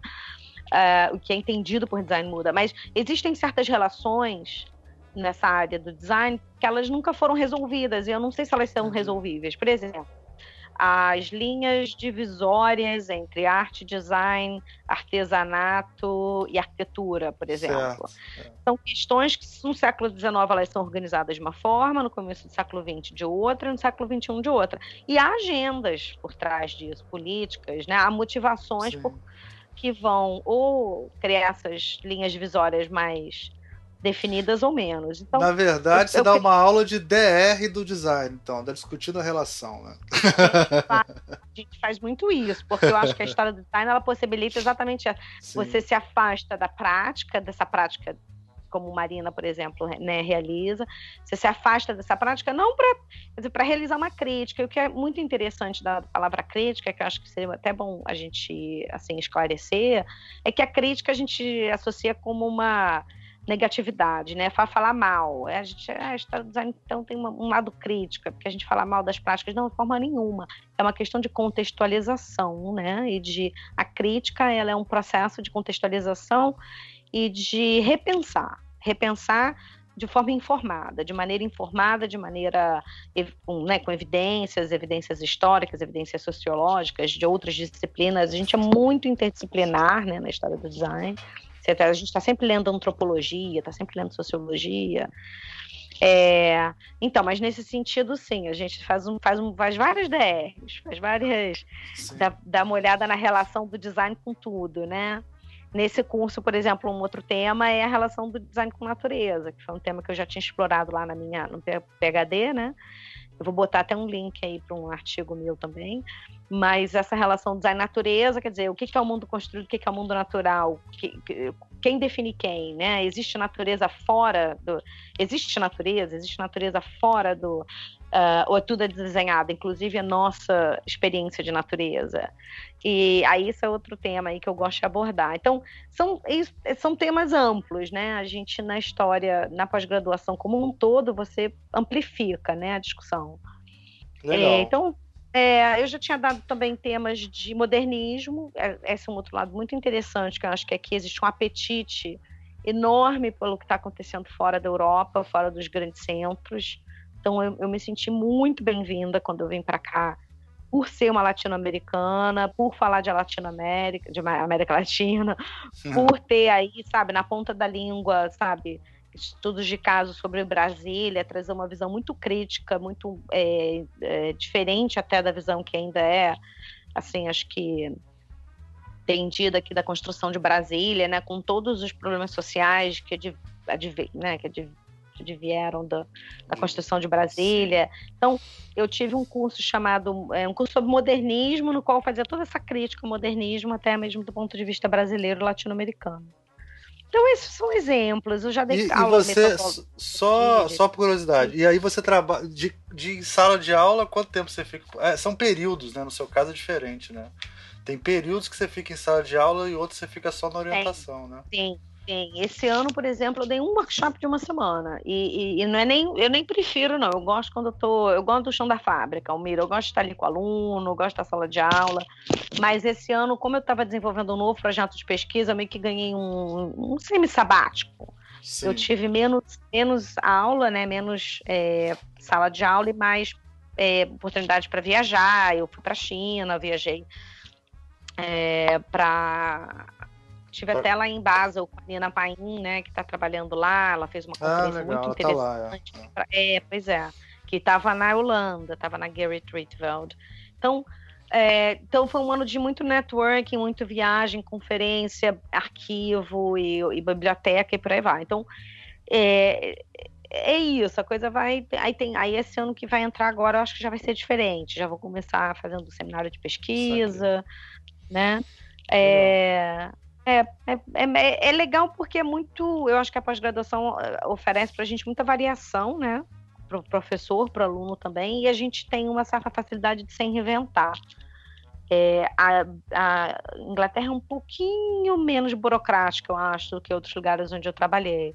Essa coisa da reinvenção. Você meio que tem uma certa autonomia ali na, na escola, no nível do programa mesmo, em nível de programa, para se reinventar. Vou fazer diferente, eu quero fazer em workshop, não quero fazer em seminário. Ah, então tá, vamos mexer aqui, vamos fazer acontecer. Entendi, entendi. É. Ah, os formatos aqui são muito amarrados, apesar de aqui você não ter uma exigência tão grande de ter uma linha de pesquisa consolidada também, né? Pelo menos na nossa área. Em outras é terrível, né? Tipo, hum. nas ciências duras, o cara estuda uma coisa a sua vida inteira, ele já entra com, sabendo que ele vai estudar até a morte, né? Então, é, hum. é diferente. E, hum. e, e, nesse. E você falou de projeto, né? E então é, é uma visão de projeto bem diferente, né? E aí tem aquela pergunta que eu coloquei aqui, acho que a, a, até já responde, vocês já responderam em parte, né? Mas hum. é, o ensino do projeto, então, aí tem um viés é, um tanto diferente daqui, né? Porque eu não vi ninguém falando nem. Quer dizer, eu vi vocês falando muito pouco, por exemplo, em aula de metodologia de projeto, por exemplo, né? Eu vi muito mais a, a busca por uma coisa mais prática, assim, ou, ou eu estou enganado? O que, que você acha, Rafael? Eu acho realmente, porque a gente está aposentando do, do último ano agora o trabalho integrado. Porque depois que a gente está rodando agora a a, o nosso estúdio de design lá, é, são 10 horas por semana que o aluno fica né, só nessa matéria. E quatro horas com supervisão de professores, né? Então ficam todos os alunos. Aliás, eu esqueci de falar os números. Geralmente nosso curso começa com 100 alunos, termina com 60 é. no, no terceiro ano. Tem a perda normal, né? É, o Brasil. Geralmente também... é isso, C65 no é, máximo. Brasil, Brasil é meio a meio, você começa com. termina metade normalmente. Na maioria dos cursos. Né? Então, o que, é começou a acontecer é, foi o seguinte: a gente começou a pegar uh, vários clientes de not for profit, né, para fazer o grupo dos alunos. Cada grupo de aluno tem que cuidar de um cliente específico. Então, a gente tem como Hamilton Health Sciences, Boys and Girls Club of Hamilton, a Filarmônica de Hamilton, a Filarmônica de Toronto são nossos clientes. Uh, o Cancer Assist Program, uh, o Toronto Youth Theatre. E quando a gente começou, uh, o Centro for Autismo do Canadá, quando a gente começou a fazer trabalho para esse pessoal, o college começou a se interessar bastante, porque a gente começou a ter bastante exposição uh, do trabalho que a gente fazia para esses, esses clientes, e realmente o trabalho começou a substituir o trabalho de projeto. O trabalho de projeto, na verdade, começou a ser o trabalho com cliente de verdade. E hoje, por incrível que pareça, começou a aparecer clientes maiores, como a Kellogg's do Canadá contratou todo ano, faz três anos já, que a gente faz por um semestre toda a parte de mídia social. Que legal. Do, deles, é. E a Ronald McDonald House, uh, tem o Juno Awards, que é o, o o grande uh, evento de música, de premiação de música do Canadá. E a gente começou a aceitar a, a entrada de startups, startups do, próximo, do próprio college, e da McMaster University, que é aqui de Hamilton também, a gente começou a entrar como os clientes também, e eles pagam um certo valor, e esse valor vai para a bolsa de estudo de aluno. Os alunos estão precisando mais. Então, é, a substituição do projeto, hoje em dia, eles têm que fazer estágio obrigatório, de sete semanas de estágio obrigatório, e a gente aposentou, na verdade, esse ano o trabalho integrado para substituir pelo trabalho que eles fazem para o cliente, cliente real. Deixa eu te perguntar uma coisa. Esse, esse seu estúdio é como se fosse um escritório modelo, assim, onde os alunos praticam 10 horas por semana. É mais ou menos isso, né? Isso, Todo, pratica. Todos Exatamente. eles praticam. Todos os alunos praticam. Todos os alunos praticam o ano inteiro. É dividido, são quatro professores tomando conta. E, e aí. Cada um tem uma conta de 35 alunos. Sim, e esses alunos, isso, isso eles, eles são estagiários, mas eles não recebem remuneração nenhuma. Isso é como se fosse, faz, é como se fosse uma disciplina do curso, né? É, é uma disciplina do curso. Sim. É uma disciplina do curso e eles e têm as, que fazer. E as empresas que contratam vocês pagam por isso ou não? As, notas, as de caridade, as, as de. Tem pro bono. Sem fins lucrativos. Tem... Sem fins lucrativos é pro bono, de graça. Sim. As startups, elas pagam, elas pagam 500 dólares que vão diretamente para a bolsa de aluno. Ah, entendi. Entendeu? Mas para isso acontecer, a gente precisou fazer uma reunião com advogado do college. Cara, exatamente. Para fazer, é. fazer negócio de taxa, para ser tudo certinho, para a gente não precisar também a gente não quer canibalizar empresas pequenas também, entendeu? Então, é porque eu sou coordenador, eu, eu, implemento escritórios modelos aqui no Brasil, já estou implementando aqui até um, um, vai ser talvez nacional. E aí, cara, aqui no Brasil você não pode nem chamar de estagiário, sabia? É, é interessante isso. Porque se você chama de estagiário, ele tem que ganhar alguma coisa, tem que ter carteira assinada no Brasil. Tem uma, uma regulamentação super rígida em relação a isso. Engraçado. É. E você não pode colocar alunos. É, os alunos, na verdade, não trabalham nas empresas. Eles não Sim, eu entendi.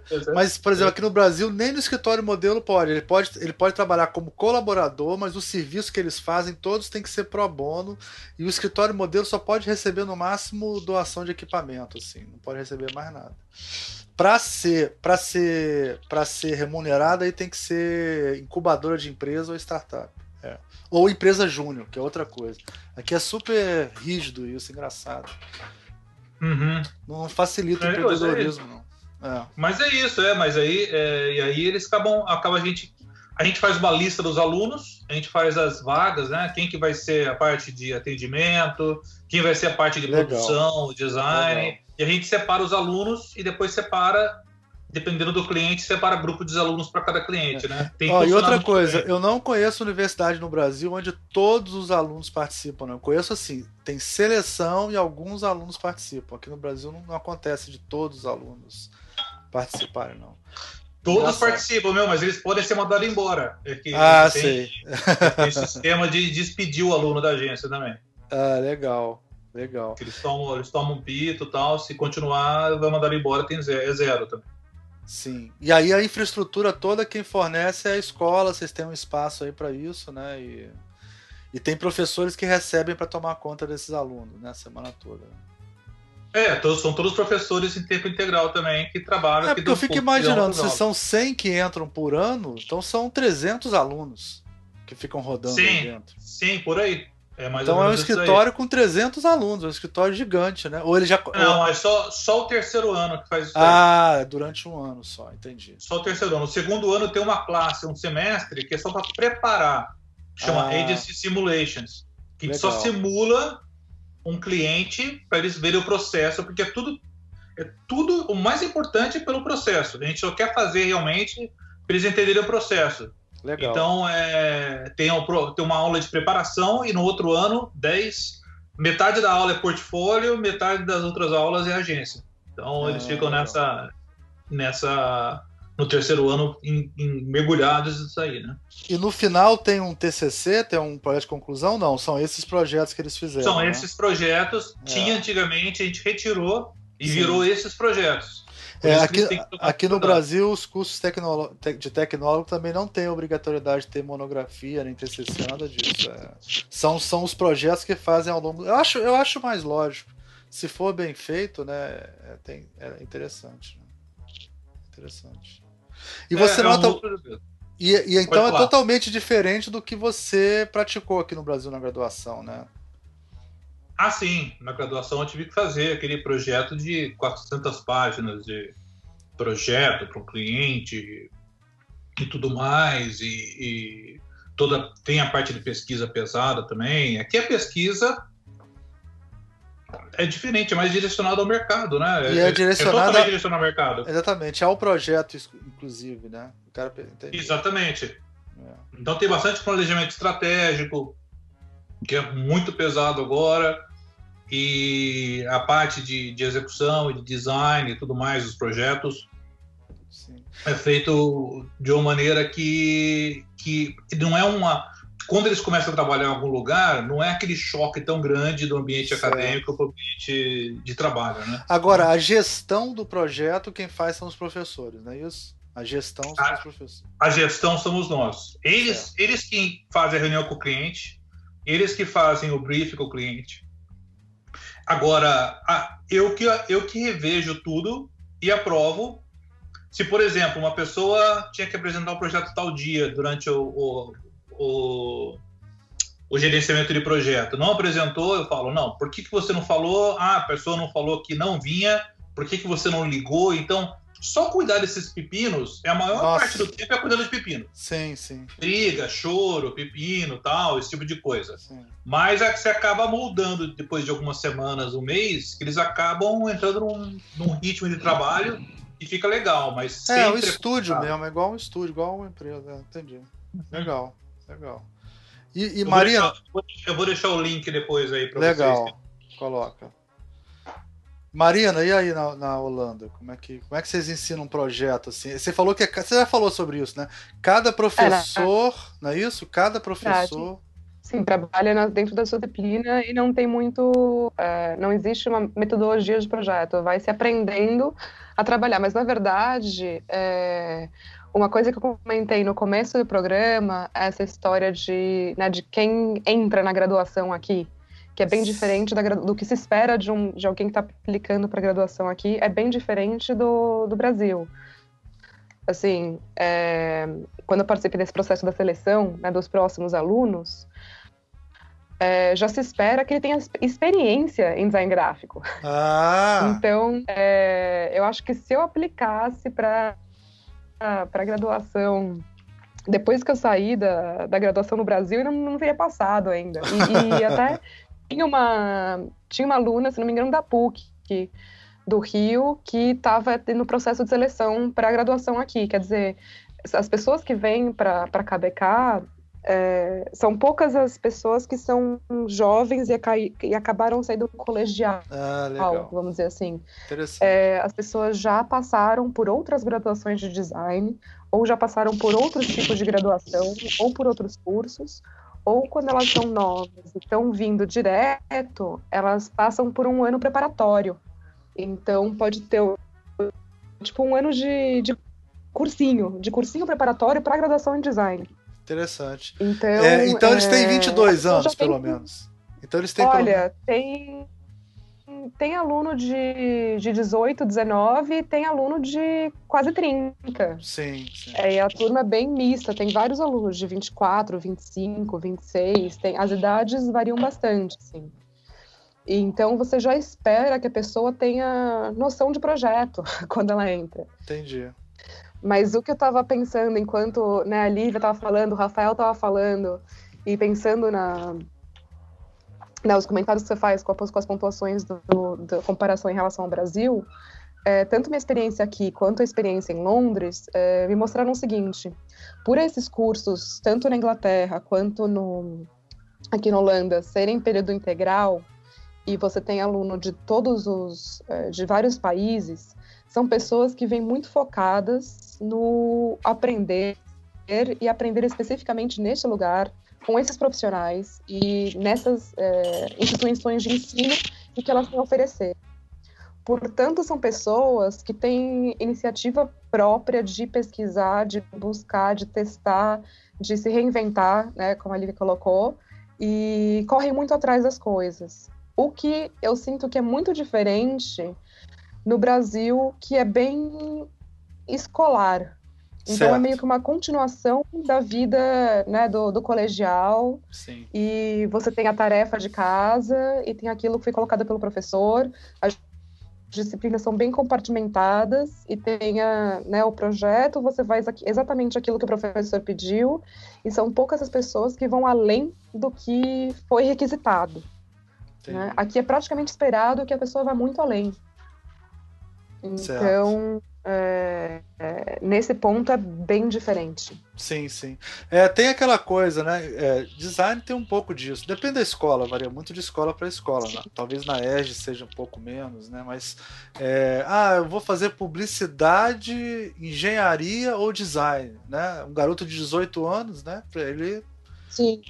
Aí, ah, passei, não passei em engenharia, mas passei em design. Vou fazer design, né? É, é- é- tem muito disso, né? de- eles entram muito Sim. novos, assim. Quando eu dou aula no primeiro período, eu até falo, eu sempre peço, ó, não me coloquem para dar aula no período, período que eu aumenta a evasão do curso. Então, me coloca a partir do segundo, terceiro e tal. Primeiro período é um menino de 17 anos, né, que tá fazendo o curso. Muito, é quase. Ele, ele acabou de sair do segundo grau, então a referência dele é exatamente. Ô, o Mir, falou. concordo, eu Com concordo, eu, eu concordo com esse ponto também.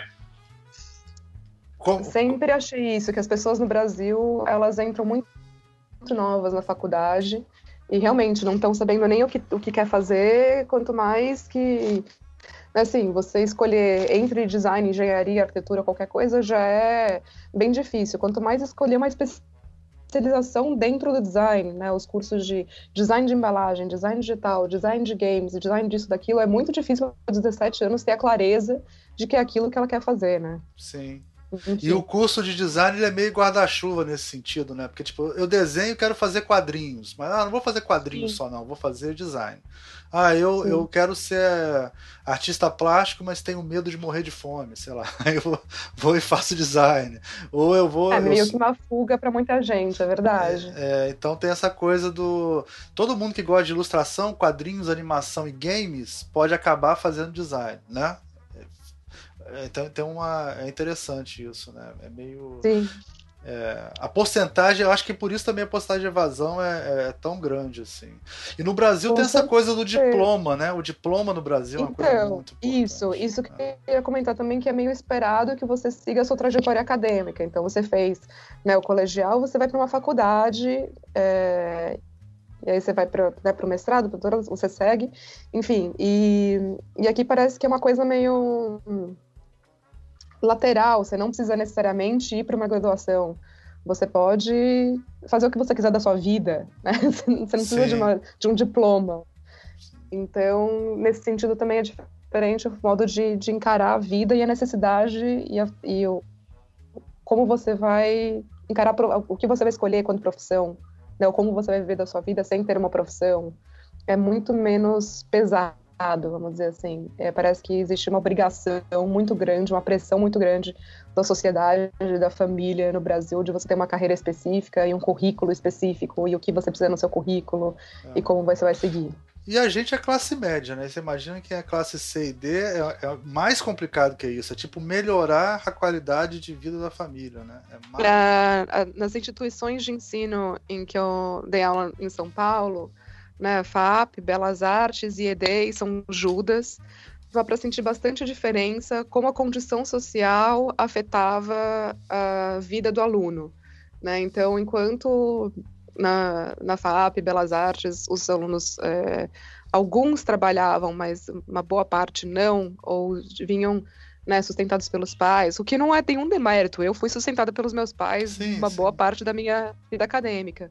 Mas eu via os alunos da, da São Judas trabalhando em vários tipos de, de, de áreas, é, assim, gente que levan- molha- morava super longe, levantava às 5 da manhã para trabalhar período integral, para estar às sete e pouco da noite na faculdade, estudar até às 11 e tanto, chegar em casa meia-noite e tanto, para jantar, tomar banho, dormir três, quatro horas e levantar, é, e levantar às 5 horas da manhã de novo.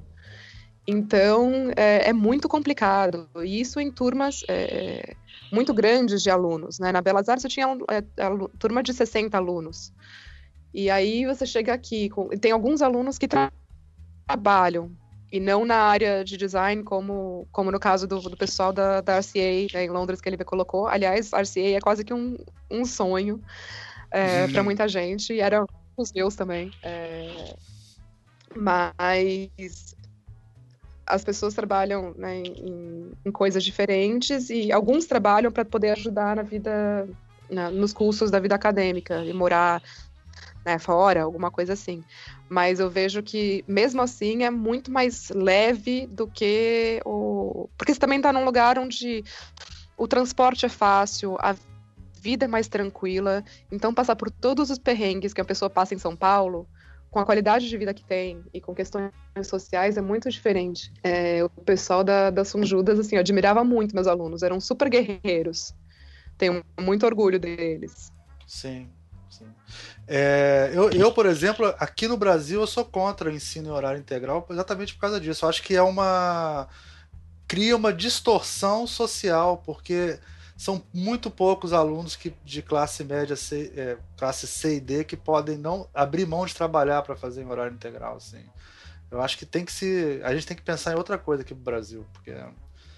Ah, é, é, no mundo inteiro, gente. Assim, é. é curioso vocês falarem isso, porque aqui eu estava lendo hoje existem algumas novas prerrogativas sendo colocadas, e hoje mesmo recebi um e-mail sobre isso lá da minha instituição, que tem um tal de Athena uh, Working Hours, acho que é uma coisa meio europeia, é, no qual eles colocam que, né, geralmente aqui, a gente bota o filho na escola às nove da manhã e pega às três da tarde, né? O filho pequeno, assim, criança. Então, é nesse período que certas coisas podem acontecer. Então, assim, por exemplo, isso do ponto de vista do profissional, mas isso também é, tem, tem repercussões para a vida do aluno e para como a gente está começando a pensar é, inclusividade na academia, ou, ou, no geral, né, na, na escola, no, no, na vida, na vida da. É, né, nessas trocas em gerais. É, então, assim, tudo o que acontece dentro do, do, do, do, departamento só pode acontecer nesse horário, entre nove e meia e três da tarde. Porque é de se esperar que fora desse horário as pessoas já comecem a diversificar o seu, a sua agenda por responsabilidades que elas têm em família, em relação a buscar filho na escola e por aí vai. Legal. É, é, isso é uma coisa que começando a ser falada aqui.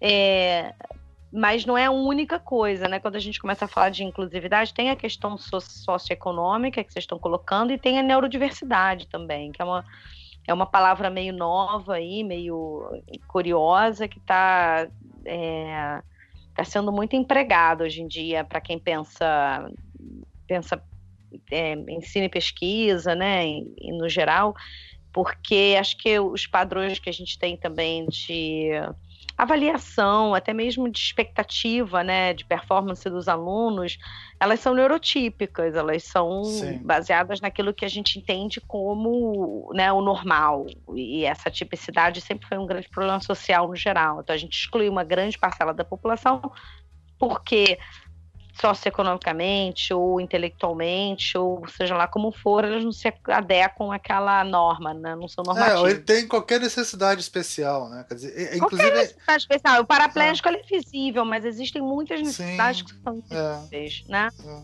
E aí a gente está começando a repensar muito currículo e começando a repensar currículo até né, desde a grade, desde onde vai estar colocado para que você possa maximizar, como você estava falando, né, do período integral, que você possa maximizar a participação do aluno e do profissional, até mesmo como métodos, métodos de ensino, métodos pedagógicos, de avaliação, por aí vai. Eu, eu, eu acho essa parte fascinante, né? Hoje em dia a gente está procurando aí, na, num mundo com contexto é, complexo, porque a gente vê certas partes do mundo, nós inclusive aí no Brasil, né, tornando é, com um certo etno-nacionalismo cada vez mais efervescente, né? Uma, uh, essas, a gente falando aí de limites e barreiras cada vez parece estar aumentando, né? As diferenças e tal.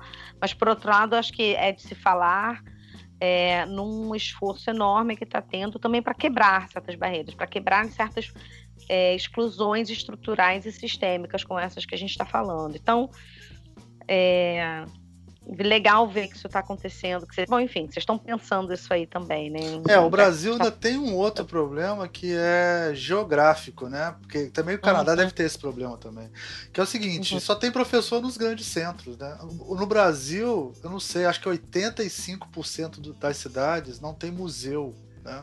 E sei lá quantos por cento não tem cinema ou teatro, né? Então, é, aqui é muito concentrado. E os professores que estão nos grandes centros não querem dar aula no interior também, né? Por isso que também no Brasil tem que ter um outro. Além disso, né, tem que ter alguma coisa voltada para EAD, de boa qualidade. Tem que ter. Aqui é muito complexo essa, essa, essa a questão do ensino em geral, né? Tanto porque é, exclui grande parte da, da, população que não tem a menor chance de tentar fazer estudar, né? nem, nem no segundo grau, quanto mais no.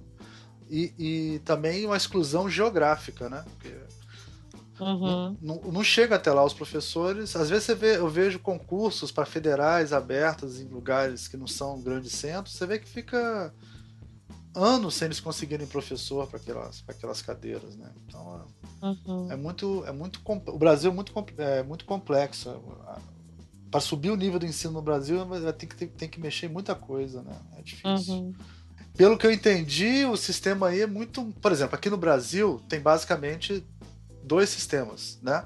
Ou você é professor horista, que você ganha por hora de aula que você dá, né? E é aquele valor, e tem um sindicato e varia de cidade para cidade, ou você tem algum tipo de contrato por horas, né? De 20 horas.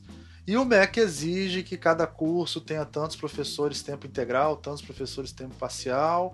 Nas federais todo mundo é integral, né, 40 horas, mas nas particulares isso não existe tanto. Ah, mais uma curiosidade, saber como é que funciona aí. É por hora, vocês têm contrato? Como é que funciona isso? Assim, é...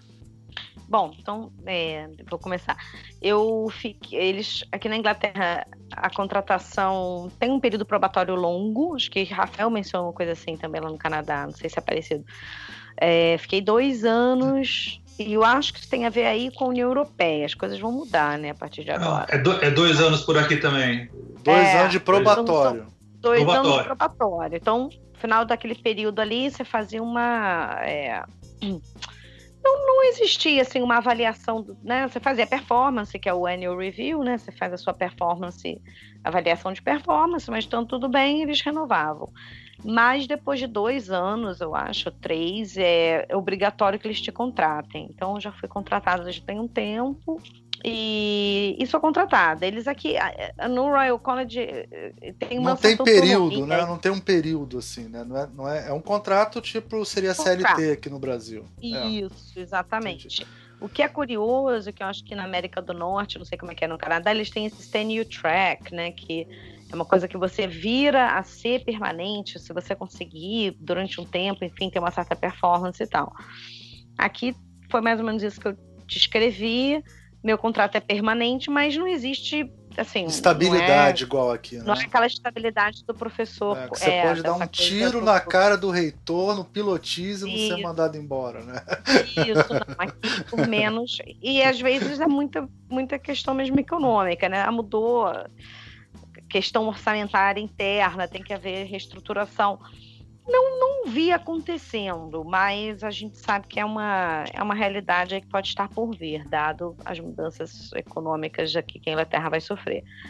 É, que mais que você perguntou então, Omi? Então tem essa questão do probatório. E aí você tem, aí você cumpre um horário aí de, sei lá, Sim. uma carga horária diária de 8 horas de Isso. trabalho. Tem é. carga horária, tem, tem período de pesquisa, eles também estão procurando agora fazer uma coisa assim bem regradinha, tem um é, planilha no Excel. A coisa tá ficando bem, bem gerencialista, assim, sabe? Sim. Pro meu gosto. Mas é. Aqui no Brasil é absurdamente. É, é. é. Nas particulares então, é absurdo, é, é absurdo. Então, é. tem, tem uma planilha lá e você vê, existem percentagens. Então, percentagem do seu contrato que é para pesquisa, percentagem do seu contrato que é para é, aula e por aí vai, né? Administrativo, prospecção. Mas, enfim, a gente sabe que a universidade, especialmente aqui na Inglaterra, é um, é uma entidade que está precisando se, se reinventar e, e se isso vai ajudar, vamos ver como é que isso vai funcionar depois, né? É, existe uma tendência aí a a gente ter menos autonomia, né? Eu é, eles terem uma otimi... nisso, é, a tendência é otimizar processos. É, é. Certo taylorismo aí do trabalho, mas vamos ver, né? As coisas podem podem nos favorecer aí. Eu acho que Sim, se eu conseguisse, claro. é. Bom, esse é o, é o plano aqui na Inglaterra. Hum. E aí, Rafael, você? Por aqui é exatamente isso. Eu falo dois anos de período provatório e você pega o tenure track, que é que você fica é, professor permanente. Você pega, é, você pega a cadeira mesmo e, e fica estável e realmente o, é um processo muito legal.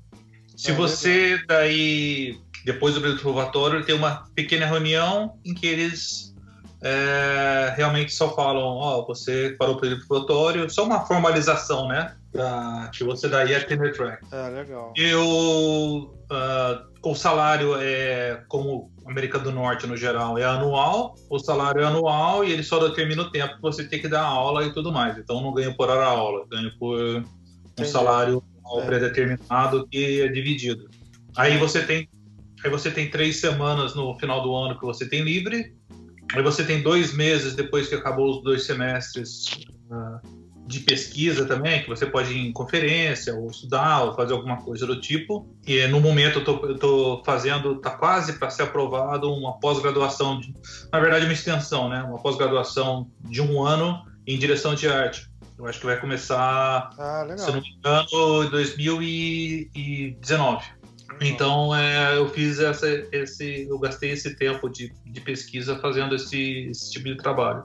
Mas você pode ir em conferência, eles têm uma verba para conferência e tudo mais. E aí você tem dois meses de férias, que é, que é a parte do verão.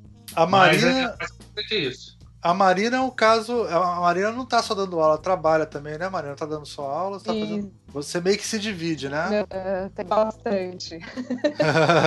é, eu tô. Eu faço um meio que um freela contínuo para uma empresa nos Estados Unidos, que é o Type Network Work e também faço freela pelo meu próprio escritório. E né, a parte de, de, aula é uma parte pequena perto disso tudo. Mas, né, como eu disse antes, também é uma bagunça aqui na, no sistema e até onde eu saiba não tem essa questão tão é, formal do período probatório, mas o tenured, né? No começo eles já me ofereceram, tá, ok, vamos testar, mas se você, se você tem escritório, você pode ser contratado freelancer ou você precisa de contrato. É, então, já do começo, assim, que tipo de modelo você, você quer certo. ou você precisa. Já, isso já discutido meio, meio de cara né, com os professores. Como eu tenho meu próprio escritório, eu posso dar nota, então eu sou. Ah, então é igual aqui no Brasil. Frila, é. como muita gente.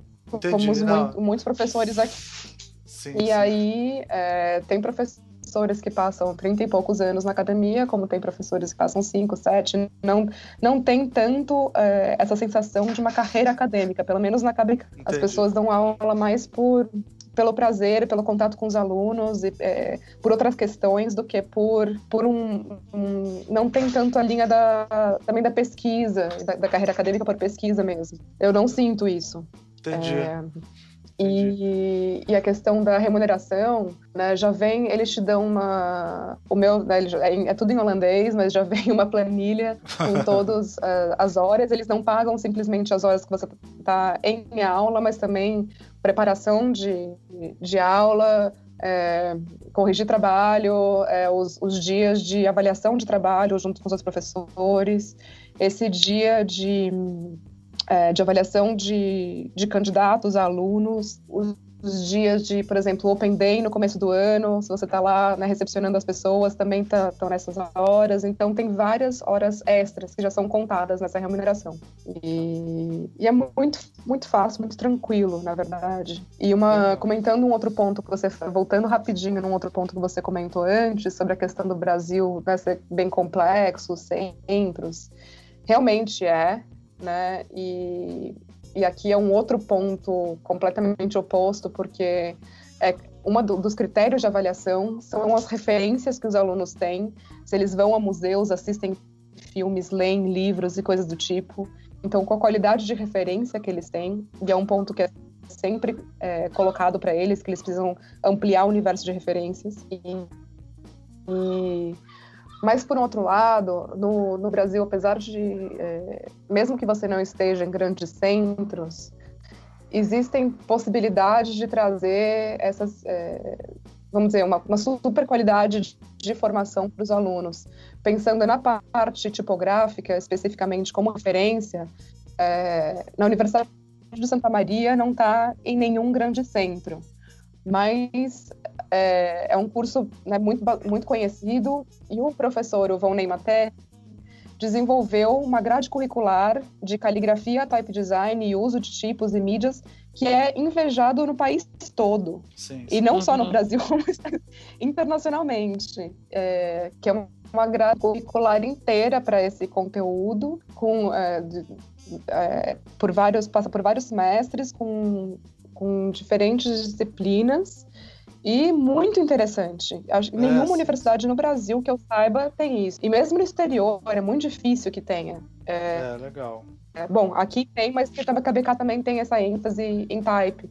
Mas é muito difícil lugares que tenham, que tenham isso. E ele desenvolveu num lugar onde não é nenhum grande centro, com uma sim. super biblioteca ou com, sim, com uma rede grande é. de profissionais em volta. É. Então, às vezes, pode falar de uma é. pessoa é, hum, Marina, na história do design a gente também tem, né? O que o pessoal faz em, em Pernambuco Com e certeza. no Pará, é. que a gente tem, existe essa difusão. Eu acho interessante comentar assim.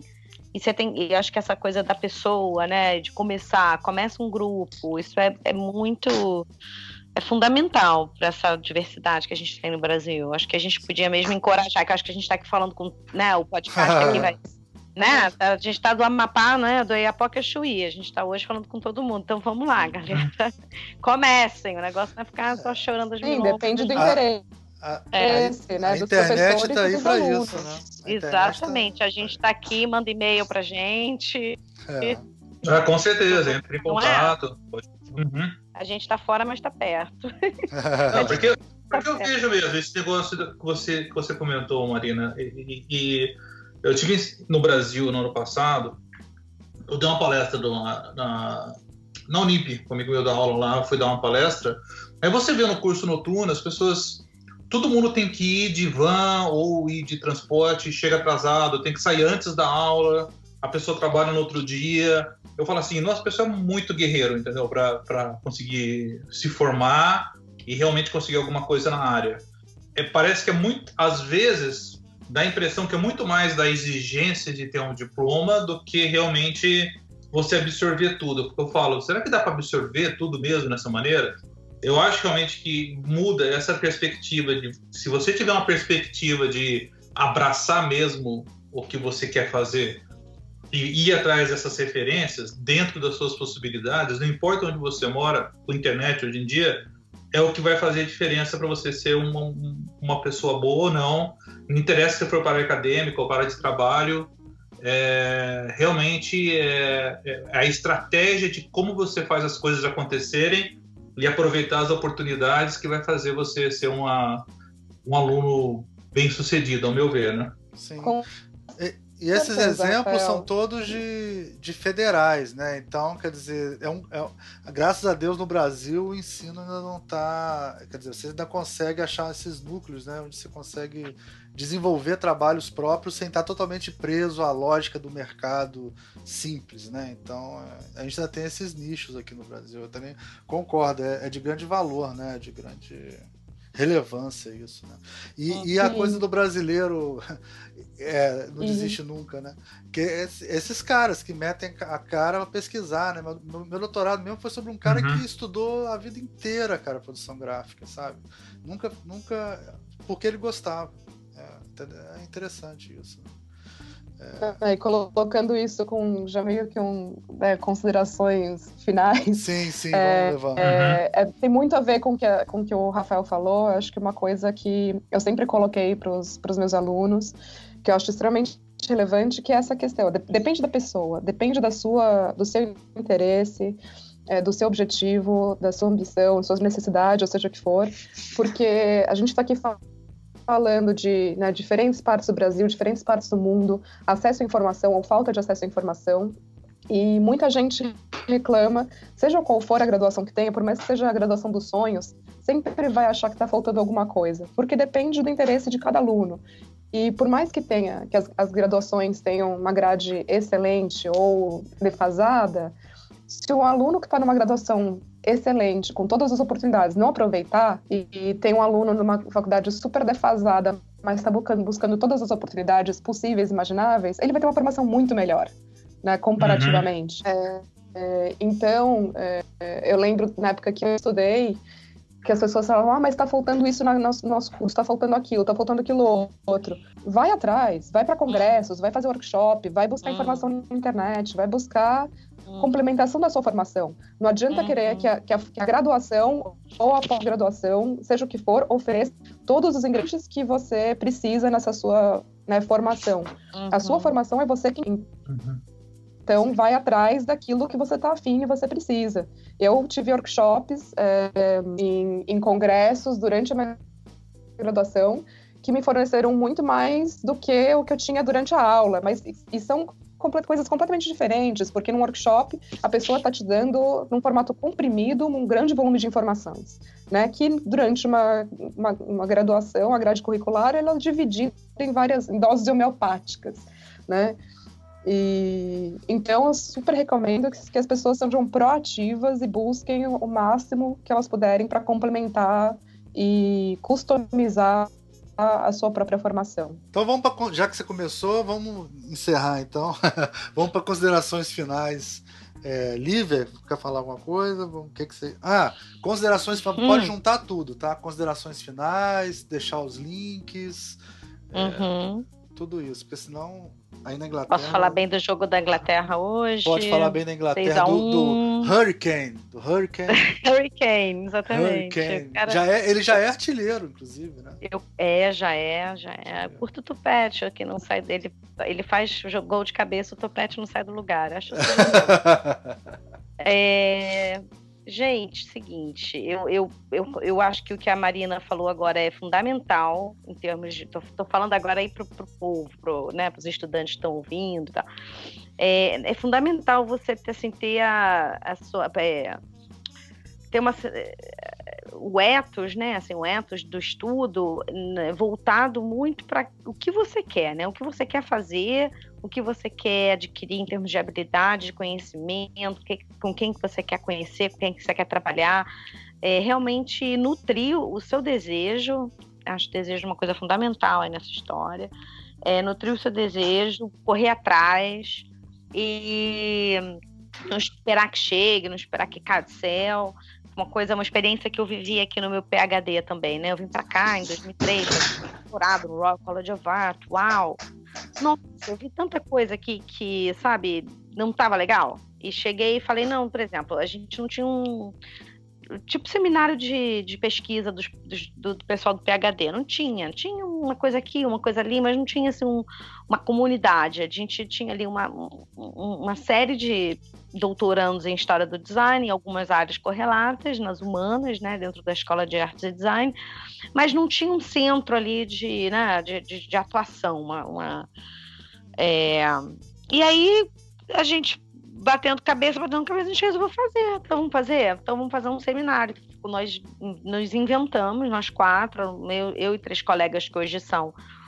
Uma dessas colegas hoje trabalha comigo no, no, no meu um, departamento e dois outros estão em Kingston, que é uma outra universidade de referência na área de história do design. Então a gente pegou para fazer. Não, então vamos fazer seminário de pesquisa, vamos chamar gente de fora, então vamos fazer um, um simpósio, vamos organizar aqui dentro e também vamos chamar, é, vamos, vamos, organizar fora e vamos fazer networking. Então, aonde não estava legal, a gente resolveu colocar a mão na massa. Eu acho que isso te dá uma é, uma força, né, assim, e uma propriedade, né? Você começa realmente a ter que se perguntar ali na calada da noite, quem sou eu? O que, que eu estou fazendo aqui? O que, que eu quero? Isso é o processo do aprendizado. Acho que o aprendizado, a gente está muito acostumado, a gente está falando isso do Brasil, Mariana, Mariana falando do colegial, a universidade ela chega a ser uma, né, o, o próximo passo, a pessoa vai o aprendizado é, é, diferente do ensino, né? A gente tem que tentar ver isso dessa forma. Assim, o aprendizado depende muito desse ethos e da força do aluno e do desejo.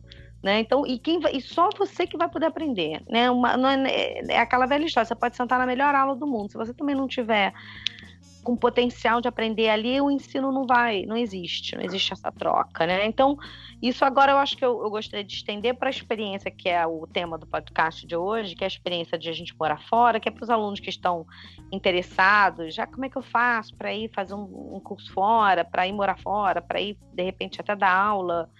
É, entre em contato com as pessoas, faz, faça contato com os professores, com os profissionais dos programas e da escola e com a gente. É, é muito fundamental essa coisa do interesse, né? De demonstrar esse interesse. Então, fazer contato não é, ah, eu vou incomodar, ou então, puxa, mas como é que eu vou fazer? Eu não conheço, não falo a língua direita. Faça contato, entre em contato. É, se coloque, mostre seu trabalho. Eu acho que só ficar no website, né? Qualquer website é uma bela, é uma bela vitrine, né? Mas se você quer conhecer melhor sobre como é o ethos da escola, como é que é realmente trabalhar ali dentro, que é o que a gente tentou hoje, né, abrir um pouco essa caixa de a caixa preta. É, procurar falar com os alunos das escolas é sempre fundamental, né? Tô querendo ir fazer um, um trabalho fora, como é que procura alguém, tem sempre um brasileiro, né? A gente também é, é muito bom em, em, em, em, se ramificar por aí. Então procura quem é da área. Uh, eu acho que a língua é um outro fator fundamental, né? De estudar a língua, conhecer a língua, até de repente vir antes. Às vezes, quando os alunos entram em contato comigo e falam, ah, Lívia, estou querendo fazer um mestrado, o que, que você dá de dica? Eu falo, olha, vem antes, se puder, se tiver como, vem aí um mês, dois, três antes, que é para se fazer a imersão e não ter o choque dos primeiros dias. E hum, autoconfiança, né? Saber o que, que você oferece, porque eu acho que a gente pode aí ter um, tem uma tradição, né, de achar que, ah, mas o que eu tenho para oferecer? Poxa, eles são, sei lá, países desenvolvidos. Eu estou colocando isso entre aspas, né, porque eu sou crítica desse tipo de, é, é, de divisão, né, mas é, o que eu tenho para oferecer? A gente tem muito para oferecer. A gente tem que saber se colocar, a gente tem que saber que aqui fora as coisas não são perfeitas e azeitadas e, e, e, e sabe, tem, tem lacunas, eles sabe, são eurocêntricos, são americanocêntricos, precisam saber mais sobre o mundo, sim, precisam saber mais o que é a experiência da vida na América Latina, sim, e na, Euro, e na África, e na Ásia. Então, sabe, a gente está vivendo, é, vou voltar aí para a política, a gente está vivendo um momento de né, é complexo político, então também é o nosso papel também é ampliar, né, ampliar as, as fronteiras. Então a, a, gente, a gente tem esse, esse capital cultural e, e, e além, né, além de, de, muitas outras coisas. Então, acreditar, acreditar em você, no seu trabalho, se colocar bem, conversar. Acho que essas são as considerações aí para quem está tá buscando esse, uma carreira internacional, ou, né, tá lá e cá, porque acho que esse é o grande barato, são as trocas. Hum. Sim, sim. É isso. Sim. É nesse sentido que você falou, eu sempre me lembro uma vez que foi um, um alemão fazer uma, um, uma palestra lá na ED, acho que você estava nessa época, um cara da. Parsons. E aí ele, ele foi falar. Aí ele chegou com uma novidade para ele, era diversidade cultural. Assim. Ele foi falar da importância da diversidade cultural. Assim. Sim, então eles têm essas expectativas, né? O cara veio da Parsons e tal, ele tá falando da coisa mais manjada, assim, né? É, daquilo, quer dizer, quem já tá trabalhando com isso há tanto tempo, né? Então é, uhum. tem isso, né? Uhum. É... Rafael? Oh, existe mesmo isso de, de achar que só porque vem de fora é melhor, né? Aquela, esse, mas é. isso já era outro podcast, né? Só falar, só falar sobre sim, isso. Sim, sim. Agora, é, é, eu acho que o que a Olivia falou é sobre realmente sobre sair da zona de conforto, sabe? E se você quer vir para fora, você tem que esquecer a zona de conforto. Mesmo se for para mudar de cidade, para uma cidade maior que a sua, ou ir para outro país, ou fazer alguma coisa, você tem que se comunicar com outras pessoas. Você tem realmente que fazer esses contatos que vão ser realmente a cola que vai juntar no final o, o, o seu objetivo. É, E no, e no futuro, claro que espero que você também seja para outras pessoas, entendeu? Uh, agora, sobre estudar aqui, estudar lá, no final é, é, se você quiser seguir uma carreira acadêmica ou ser professor, porque eu acho que muitos, poucos, né, alunos começam um curso de design pensando em, ah, eu quero ser professor. Sim. Eu acho uma, eu acho que é uma, uma das carre melhores carreiras, porque dá tempo de fazer freelance só do que você realmente gosta, é, dá para você fazer pesquisa e dá para você fazer o que tem de melhor, que realmente ter a, o sentimento de gratidão de, de realmente fazer o impacto mudar a vida de uma pessoa. Sim. E isso, eu acho que isso é a coisa mais sensacional do, da vida de ser professor, entendeu? Então, é, eu acho bacana repensar nesse sentido e mantenha contato também. Então, eu também fico aberto a contatos. Se alguém quiser entrar em contato, eu vou deixar os links com, com o Almir para postar na página do, do podcast. Sim. Toda vantagem de ser professor é que você convive com gente jovem, né? O tempo inteiro. Isso é, uma das partes. Isso é, é uma das vantagens, parte. né, cara? Você conviver com gente, com gente jovem, mais jovem, assim, né? Pô, é. É, corrigiu agora. Falei, pô, me tá chamando a gente de velho. Não, mais jovem, você entendeu? 18, Tô brincando. Né? Tô brincando. Marina, mais alguma consideração final? Não, não, acho que a gente já abordou bastante coisa que é bem, é. bem útil e já amarrou bem entre tudo que a gente conversou, né? Os, os pontos finais acho que estão bem alinhados. Ah, legal, legal. Eu sei o que eu falei no começo, a gente sempre fala que vai ser uma hora e meia, mas sempre demora mais, não tem jeito. Ah, é... Eu quero agradecer, agradecer o convite também, viu, amigo? É, eu Sim, quero agradecer. Com certeza. Não, eu que agradeço vocês, foi, foi ótimo. Vamos, vamos fazer uhum. mais aí com. Foi dentro dos um prazer. Horários. Vamos esperar a Copa acabar, né? A gente podia fazer. Se bem que o Canadá e a Holanda nem. A Holanda fez a vergonha de nem estar tá na, na na Copa esse ano. Olha, fiquei sabendo disso ontem, né? não tô prestando nenhuma atenção na Copa, pra falar a verdade. Ai, meu Deus do céu. Tá passando longe aqui, então desculpa aí. eles estão. Parece que eles estão bem decepcionados. Então, o Sidoff, que foi um jogador holandês que jogou no Botafogo, ele é casado com uma brasileira, ele tá comentando na Sport TV, ele tá falando que foi uma.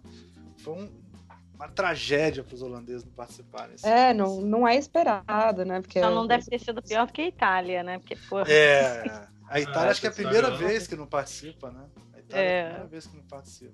Mas a Inglaterra esse ano tem chance, viu, Lívia? Vamos ver se Pô, você vai dar sorte. Eu tô botando minhas. Eu tô botando meu dinheirinho ali, também é, acho. Eu acho que esse ano vocês têm chance, viu? Vamos ver. Não é? A gente grava um outro depois se acabar a Copa, não. daqui a um mês. Vamos fazer? Vamos fazer vamos um, fazer, um vamos podcast. Fazer. Só de futebol. História... Oh, desculpa, gente, peraí. Oh, oh. Ah. Vamos fazer um podcast História da Copa, sei lá. História da Copa. História do design da Copa. É, a história do design da Copa tem que chamar o Fábio Lopes, que é ele que é especialista em futebol. Com certeza. o Fábio fez a marca do, fute... do Flamengo agora. Do Flamengo. É. É, tem sim. o Glauco. Chama o Ilmar também, que fez a. Sim. As letras o... do uniforme da Holanda, não foi? Coisa do tipo? Que ele fez o acho que ele fez. É... Da outra Copa? Acho que sim. E tem a do. acho que ele participou do projeto. Não, o, o a... Christian Cruz, sabe? O Christian Cruz, né? Futebol. Christian Cruz, esse aí. É. É, mas tava na Austrália, né? Agora o fuso horário. Porra! Vai a Austrália são 15 horas, cara. É o pior fuso horário pra gente, cara. É Não é? É. É. é o pior fuso horário. Então é isso, é gente. A gente, a gente normalmente termina aqui dando um tchauzinho e só tá. para terminar eu queria dizer que foi um prazer. Espero que a gente possa repetir aí a experiência. Espero que vocês tenham gostado. Valeu, então. Tchau, gente. Tchau, tchau. tchau. tchau.